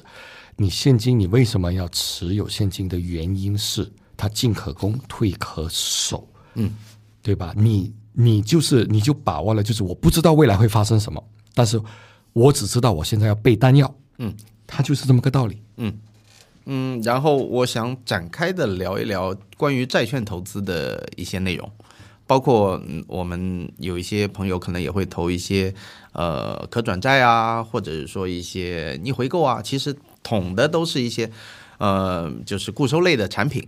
那么目前你说中国还有进一步降息的可能性吗？其实我们刚刚聊过，降息的可能性呢，如果有也非常少了，对吗？因为它存在着一个就是利差的关系，跟目前的美元。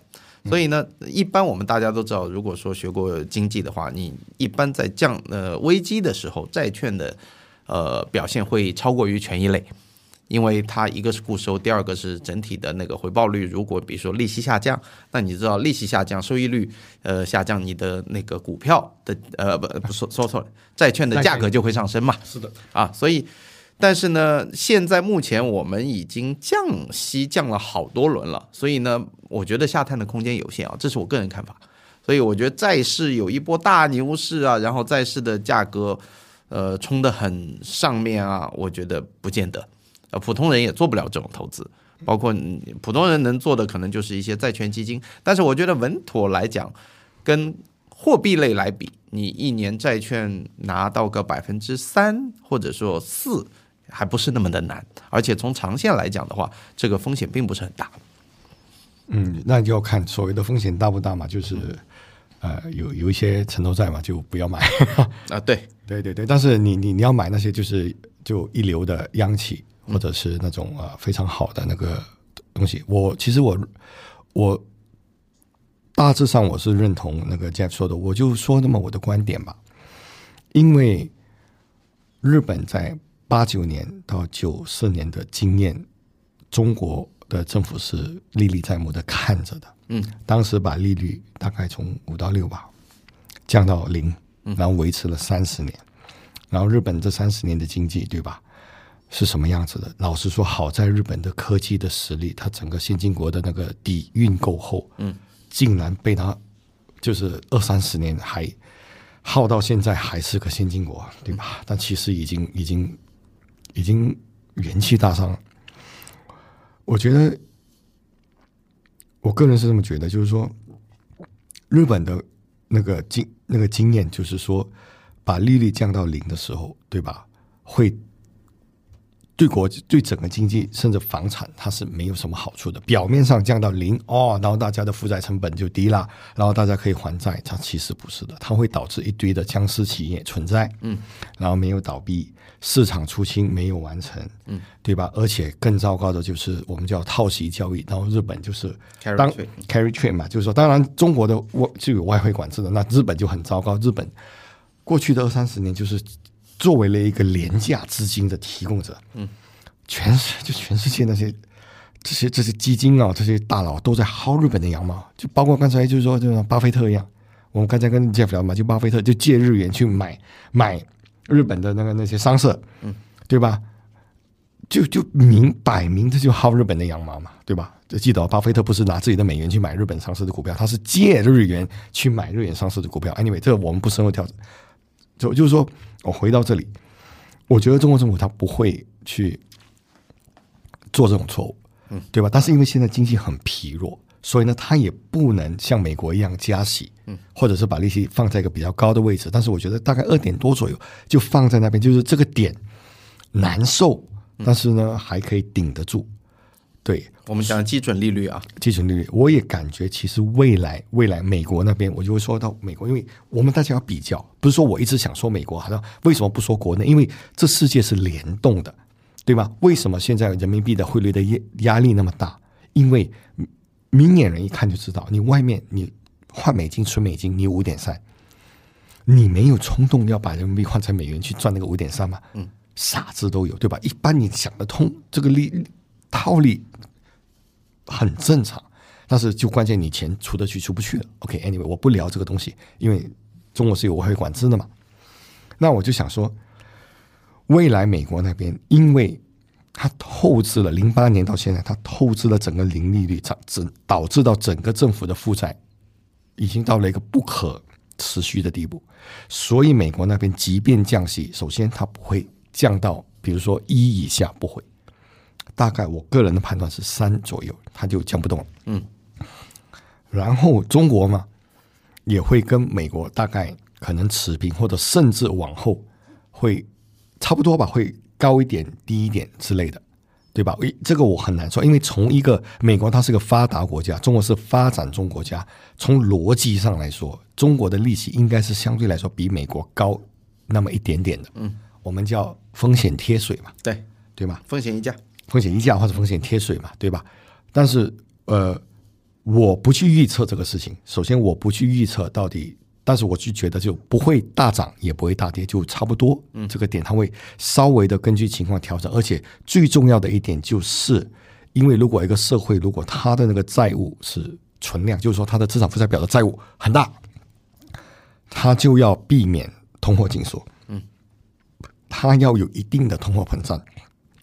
来慢慢的，呃，怎么说减稀释，稀释掉这个债务。所以最近的时候，大家发现到一个点吗？茅台涨价百分之二十了，嗯，对吧？虽然说这个点你还可能觉得有一点牵强，但是我觉得是也可以参考一下，就为什么会在这个点会这样做，嗯，就是说要避免整个国家陷入通缩，还是要有一定的通胀的，没错，对至少这个预期要在那里，对，你不能让老百姓说哦，我通缩了，大家都不消费，那就完蛋了。那完蛋了。其实我觉得很多人因为觉得通胀很可怕，钱变毛了。我跟你说，通胀其实当然离谱，像阿根廷这种通胀，对吧？那是委内很可怕的。瑞拉、哇，那种那种太太离谱，对吧？土耳其，嗯其实通胀大概两到三个点是很好，它能稀释掉你的债务那债务。真正很恐怖的就是通缩，因为一旦通缩，你拿到钱你会干嘛？存起来嘛。存起来，嗯，你不花，嗯，整个社会的经济就会停摆，那才是真正恐怖的事。而且你的债务会越来越大，你可以想象哦，对吧？你现在买的房子是五百万，然后呢，十年后会变成四百万，你你觉得房子还卖得动吗？债务还是一样。啊，债务还是你觉得房子还卖得动吗？这才是真正很恐怖的事情。另外一个参考的标准啊，就是我们用非常粗略的讲法，就是中国的将来的利率中枢就参考我们的 GDP，因为正常来讲，利率它一定要低于 GDP，你这样子你才有借贷，你才能创造新的价值嘛。如果你 GDP 比如说增长率是五，利率是六，那谁还去借钱去投入扩大生产？不可能了。对对，所以基本逻辑是这样。基本逻辑是这样啊，我们只是看长远、长看宏观的话，那呃，接下来就看，比如说二零二四年我们国家定的 GDP，包括二三年我们的 GDP 实际大概能到多少的水平。长线来讲，因为我们经经历经济体已经到了这么大的一个体量，应该说是将来彻底告别六以上了。如果长线来讲，average 平均来讲，对对对，除非彻底告别了你玩一个 number game，对吧？那你对吧老老实实的报，那应该也就是能有四到五啊，很好了。就是四四作为中枢吧，四和五呃可能差一点，三点几，对吧？所以呢，如果 GDP 在这个水平的话，那你的利率一定是低于它。那么长线来讲，我们觉得国内的中枢也就在三左右徘徊，嗯，跟美国应该是差不多的，嗯，跟美国差不多的。那这样子定下来，所以你的无风险无风险利率的话，预期大概也就定在三左右。那你自己来判断，你做这种比如说现金类啊，或者是债债权类的固收类的资产，你的回报率大概怎么设定？那那那如果远超这个数字，那你就要想想了，他投的要么就是垃圾债，对吧？要么就是他他在上面加了很多杠杆，那只能这么去解释嘛，啊，没有别的东西嘛。这个我也要强调一下，因为其实呃，在我的行业嘛，我也接触过很多，就是真的要与时俱进，我觉得很重要。因为我知道过去的十几年，中国的经济真的是我我我我作为一个老外，一个外国人，真的是可能你们中国人呃没有侨胞，啊侨胞，对吧？可能你们中国人没有感觉到国内的进步是多么的惊人。对，因为我在新加坡，我的工作性质我就不不不细说了，就是我会全世界跑，嗯，跑欧洲啊，跑印度啊、印尼啊、泰国，真的那些地方，这二十年来我跑了这么多，就是三年五年去一次，还差不多是这个样子。只有中国真正是每一次都给我经验，就是哇哇哇，又见又又又又这样的，就是说他的整个进步真的，我觉得。呃，我不是什么，我绝对不是什么五毛党，因为我是个老外。OK，我是个老外，但是我必须要说，从比较公允的独立的角度来看，对吧我一个老外，我来中国我看到的东西，跟我去印度、去印尼、去欧洲看到的东西真的不一样。中国这十几年是进步很多的，而且从分析的角度来说，中国的工业跟能力、造船的能力，对吧？很多的能力其实也不用太过于悲观，嗯，就是不会崩掉，嗯。但是我也必须说，这未来的五年肯定是，哎，这这就是不会太过好过的，对吧？大家都不好过啊。那只能这样子哦。相对来讲，大家都不好大家都不好过，对吧？而且我们不好过了一段时间了，所以光明快出现了。有些地方可能将将要不好过，他们是最痛苦的，对吧这个？我也不敢说，因为有时候就是他，因为经济分析这个东西嘛，它是多维度、多角度，有时候对不要说什么灰犀牛、什么黑天鹅，我跟你说，它七彩天鹅都跟你飞出来，但是跟把你吓一跳，这东西从来没见过，这什么鬼东西啊？就是，它就会飞出来，然后把你给吓一跳，嗯，对吧？嗯，好，我觉得所有的品类基本上都覆盖到了。哎，你觉得最终要不要聊一下保险类的资产？我觉得其实保险类这个东西嘛，你要把它算成资产是有点牵强。嗯，我只能说从一个理财，对吧？呃，来说，对吧？因为比如说，首先每个人的情况不一样，一个没有家庭的人，对吧？然后他可他的风险的偏好可以高一点。那你有家庭，要是上有老下有小的，你的风险偏好就不要太高。嗯，每个人要对自己就是 you must know yourself，就是你要明知道自己处在什么什么地什么时候，对吧？比如说我我我家里对吧？我老爸给我一套房啊，已经给了，已经已经已经呃没欠款的啊，那你你可以相对冒比较高一点的风险。你家里还供着一套房，对吧？也也只给了首付，那你就不要冒太大的风险。没错。Anyway，嗯，那我的个人看法是这样的：首先，第一步就是它是一步，就是我们叫 step by step，是一步一步来的。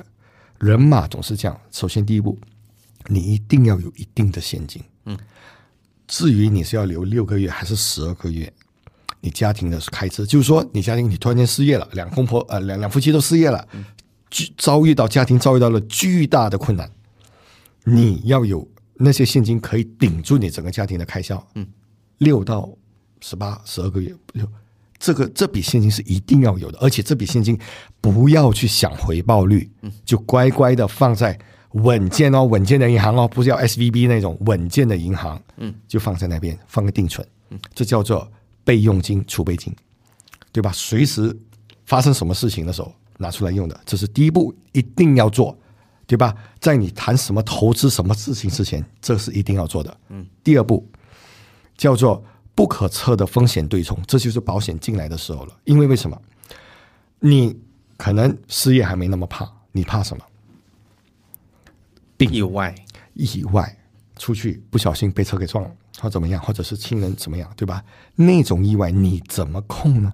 甚至于我就不说，比如说小孩得了非常严重的病，或者你自己，或者你的伴侣，这个风险怎么怎么对冲掉？嗯，保险它不是个投资，它就是说，OK，它就是一个对冲风险的一个工具。没错所以我建议大家就是什么医疗险啊、重疾险怎么之类，找大机构，嗯外资、内资都可以，没问题。大机构的、可靠的，嗯，OK，去把风险给对冲掉。就是说，万一就是人不知道，因为我我母亲本身就是得了癌症去世的，当时的时候我们就拿了很多重疾险的钱，嗯，所以大家可能不知道，当你的家人得病的时候，你的脑袋是都是一堆浆糊，你是不能我们叫不能盯 straight，你就慌了。亲妈、亲爸、亲儿子，对吧？你就慌了。但是如果那个时候你有一个保险，有一笔钱相当大的一笔钱打进来，我跟你说，你走进医院的时候，你跟医生的整个讨论的整个过程都不一样，因为你说好，我不管，我就要用最好的药，嗯，最好的治疗方式，对吧？因为我我有一笔保险，嗯，你不要在那个时候的时候抠抠搜搜，这个治疗方案多少钱？哎呀，我我可能没那么多现金，我要去借。我跟你说，你整个人你会崩掉。保险就是来应对这类事情的，而且保险有分很多种嘛。OK，你我说的是重疾险、医疗险这些事情，没错，把它给对冲掉。对，另外一个就是说，人无远虑，必有近忧嘛，就是 OK，不是，就是说你要为你自己的以后来打算，嗯，养老啊，养老啊，对吧？就是说你在这个东西就用这个就保险就 cover 了，就是突发事件之后，你可能要想，哎，我可能现在存很小的一笔钱。每一个月嘛，也就可能也就几千块钱，或者是几百块钱，嗯，然后为我未来打算，存着存着存着，那以后我老了我也 OK 的，可以，或者是你有传承的那个需求的，你可以慢慢就是把，就是呃把保险当投资，我觉得是很牵强。他不追求回报率，他是对冲风险。就就是说，你要想，就是不要认为自己啊，我是不会病的，嗯，呃，OK，不不要有这种想法，就是万一他你病了呢？对吧？啊，我我我对吧？我是不会死的，谁谁知道？我不我我说我或者说我不不会那么早死，嗯，你哪知道呢？对吧？把这这一部分的风险给对冲掉，然后你就可以心安，就说万一如果我出了什么事，或者什么事，我爸或者是我儿子说出了什么事，会有一笔钱进来。虽然说他不能可能不能救我的命，但他可以让我可能最后的时光比较有尊严，嗯或者是我知道我走后，嗯，我留给我家庭一相当一部分的钱，可以让他们对吧？起码在伤心之余，做的不会有太大的经济压力。这我觉得是我蛮鼓励大家。然后过后，我们再来谈投资。嗯，因为投资有一点就是我我想说的一点，其实可能会比较不中听哦。可能有相当大的一部分人是不适合做投资的，因为第一，投资是要交学费的。嗯，可能呃，我我甚至敢说，很少头十年投资的人，总体来说是赚钱的，都是输了五年、十年，学精了、学乖了，十年到十五年过后，开始领悟了，开始在慢慢赚钱。你准备 投五到十年再亏钱吗？再交学费吗？如所以说，有些人我就有些朋友，甚至我有些客户，就说他，我就给他们的建议是：你既然也没什么投资，你也不要去学。我说白了，就可能你也学不会，那干脆你就放放定存，买买国债，买买保险，不要投资，因为这些都都不叫投资。国债勉强的算吧，嗯，对吧？嗯，那你就可能就不要投资，把自己主业收好就好了。对，把自己的主业投资自己的人生，投资自己的那个。认知投资自己的生意，自己擅长的东西，其他的就什么股票啊什么就就不要去管，因为有些人真的是不适合自己做这种东西。没错，没错，对对。哦，为什么我要把保险这个拎出来呢？它是一个资产呃类别吧，或者说是一个品类。嗯。呃，其实呢，它的相关性跟美国或者说其他国家衰退会不会对我们有多影响呢？这个影响其实是相关性不高的，对吧？你说啊，那是别的国家衰退了，我们国家的保险，如果你说保险投资的，像你那种呃年金啊，它的这可能会有影响。但是我们对冲风险的，像你刚刚讲的寿险啦，呃或者是重疾险啊，这些是没有关系的，没关系。但是呢，我为什么要讲它的保险的原因，就是因为现在整个全球大范围，我们的不确定性其实很强，很强，很强。那在这样的一个大环境下面说。保险是，如果当下我们有一个稳定的工作，我们有一个稳定的现金流，你要未雨绸缪，就像你说的是对冲风险，对，早点配置，对，它不是让你往前冲的，嗯，它是保护你，万一不知道哪里来一个炮弹炸你的时候，对吧？嗯，哎，你有个急救包，没错，对吧？我讲的意思就是这一点，就是说趁现在我们家里还有余粮。心不慌的时候，早为未来的未知做对冲风险，是的，这个就是风控的一部分嘛。一部分是当资产下跌的时候，哎，准备呃进入一个抄底的时间，你是冲的，但是呢，保险这个是守的，我们攻守要兼备，攻守要兼备。那呃，最后一点呢，就是说，刚刚大雄哥也讲的特别好，如果什么资产品类，如果觉得我们的门槛。认知的门槛、投资的门槛太高的时候，最最最重要的就是保住自己的现金流，保住自己的本职工作，保住自己的身体，这些就是在应对金融危机的时候你最好的一个方法。不要让自己失业，不要让自己的身体出问题，这也是一个你的人力资本，就是最大的资本。对啊，但是有时候像我妈一样，对吧？她她。得那个就鼻咽癌嘛，嗯，就是他也不抽烟，也也就是也没有那种不良习惯的嘛，对吧？也是会完全说不清楚，对吧？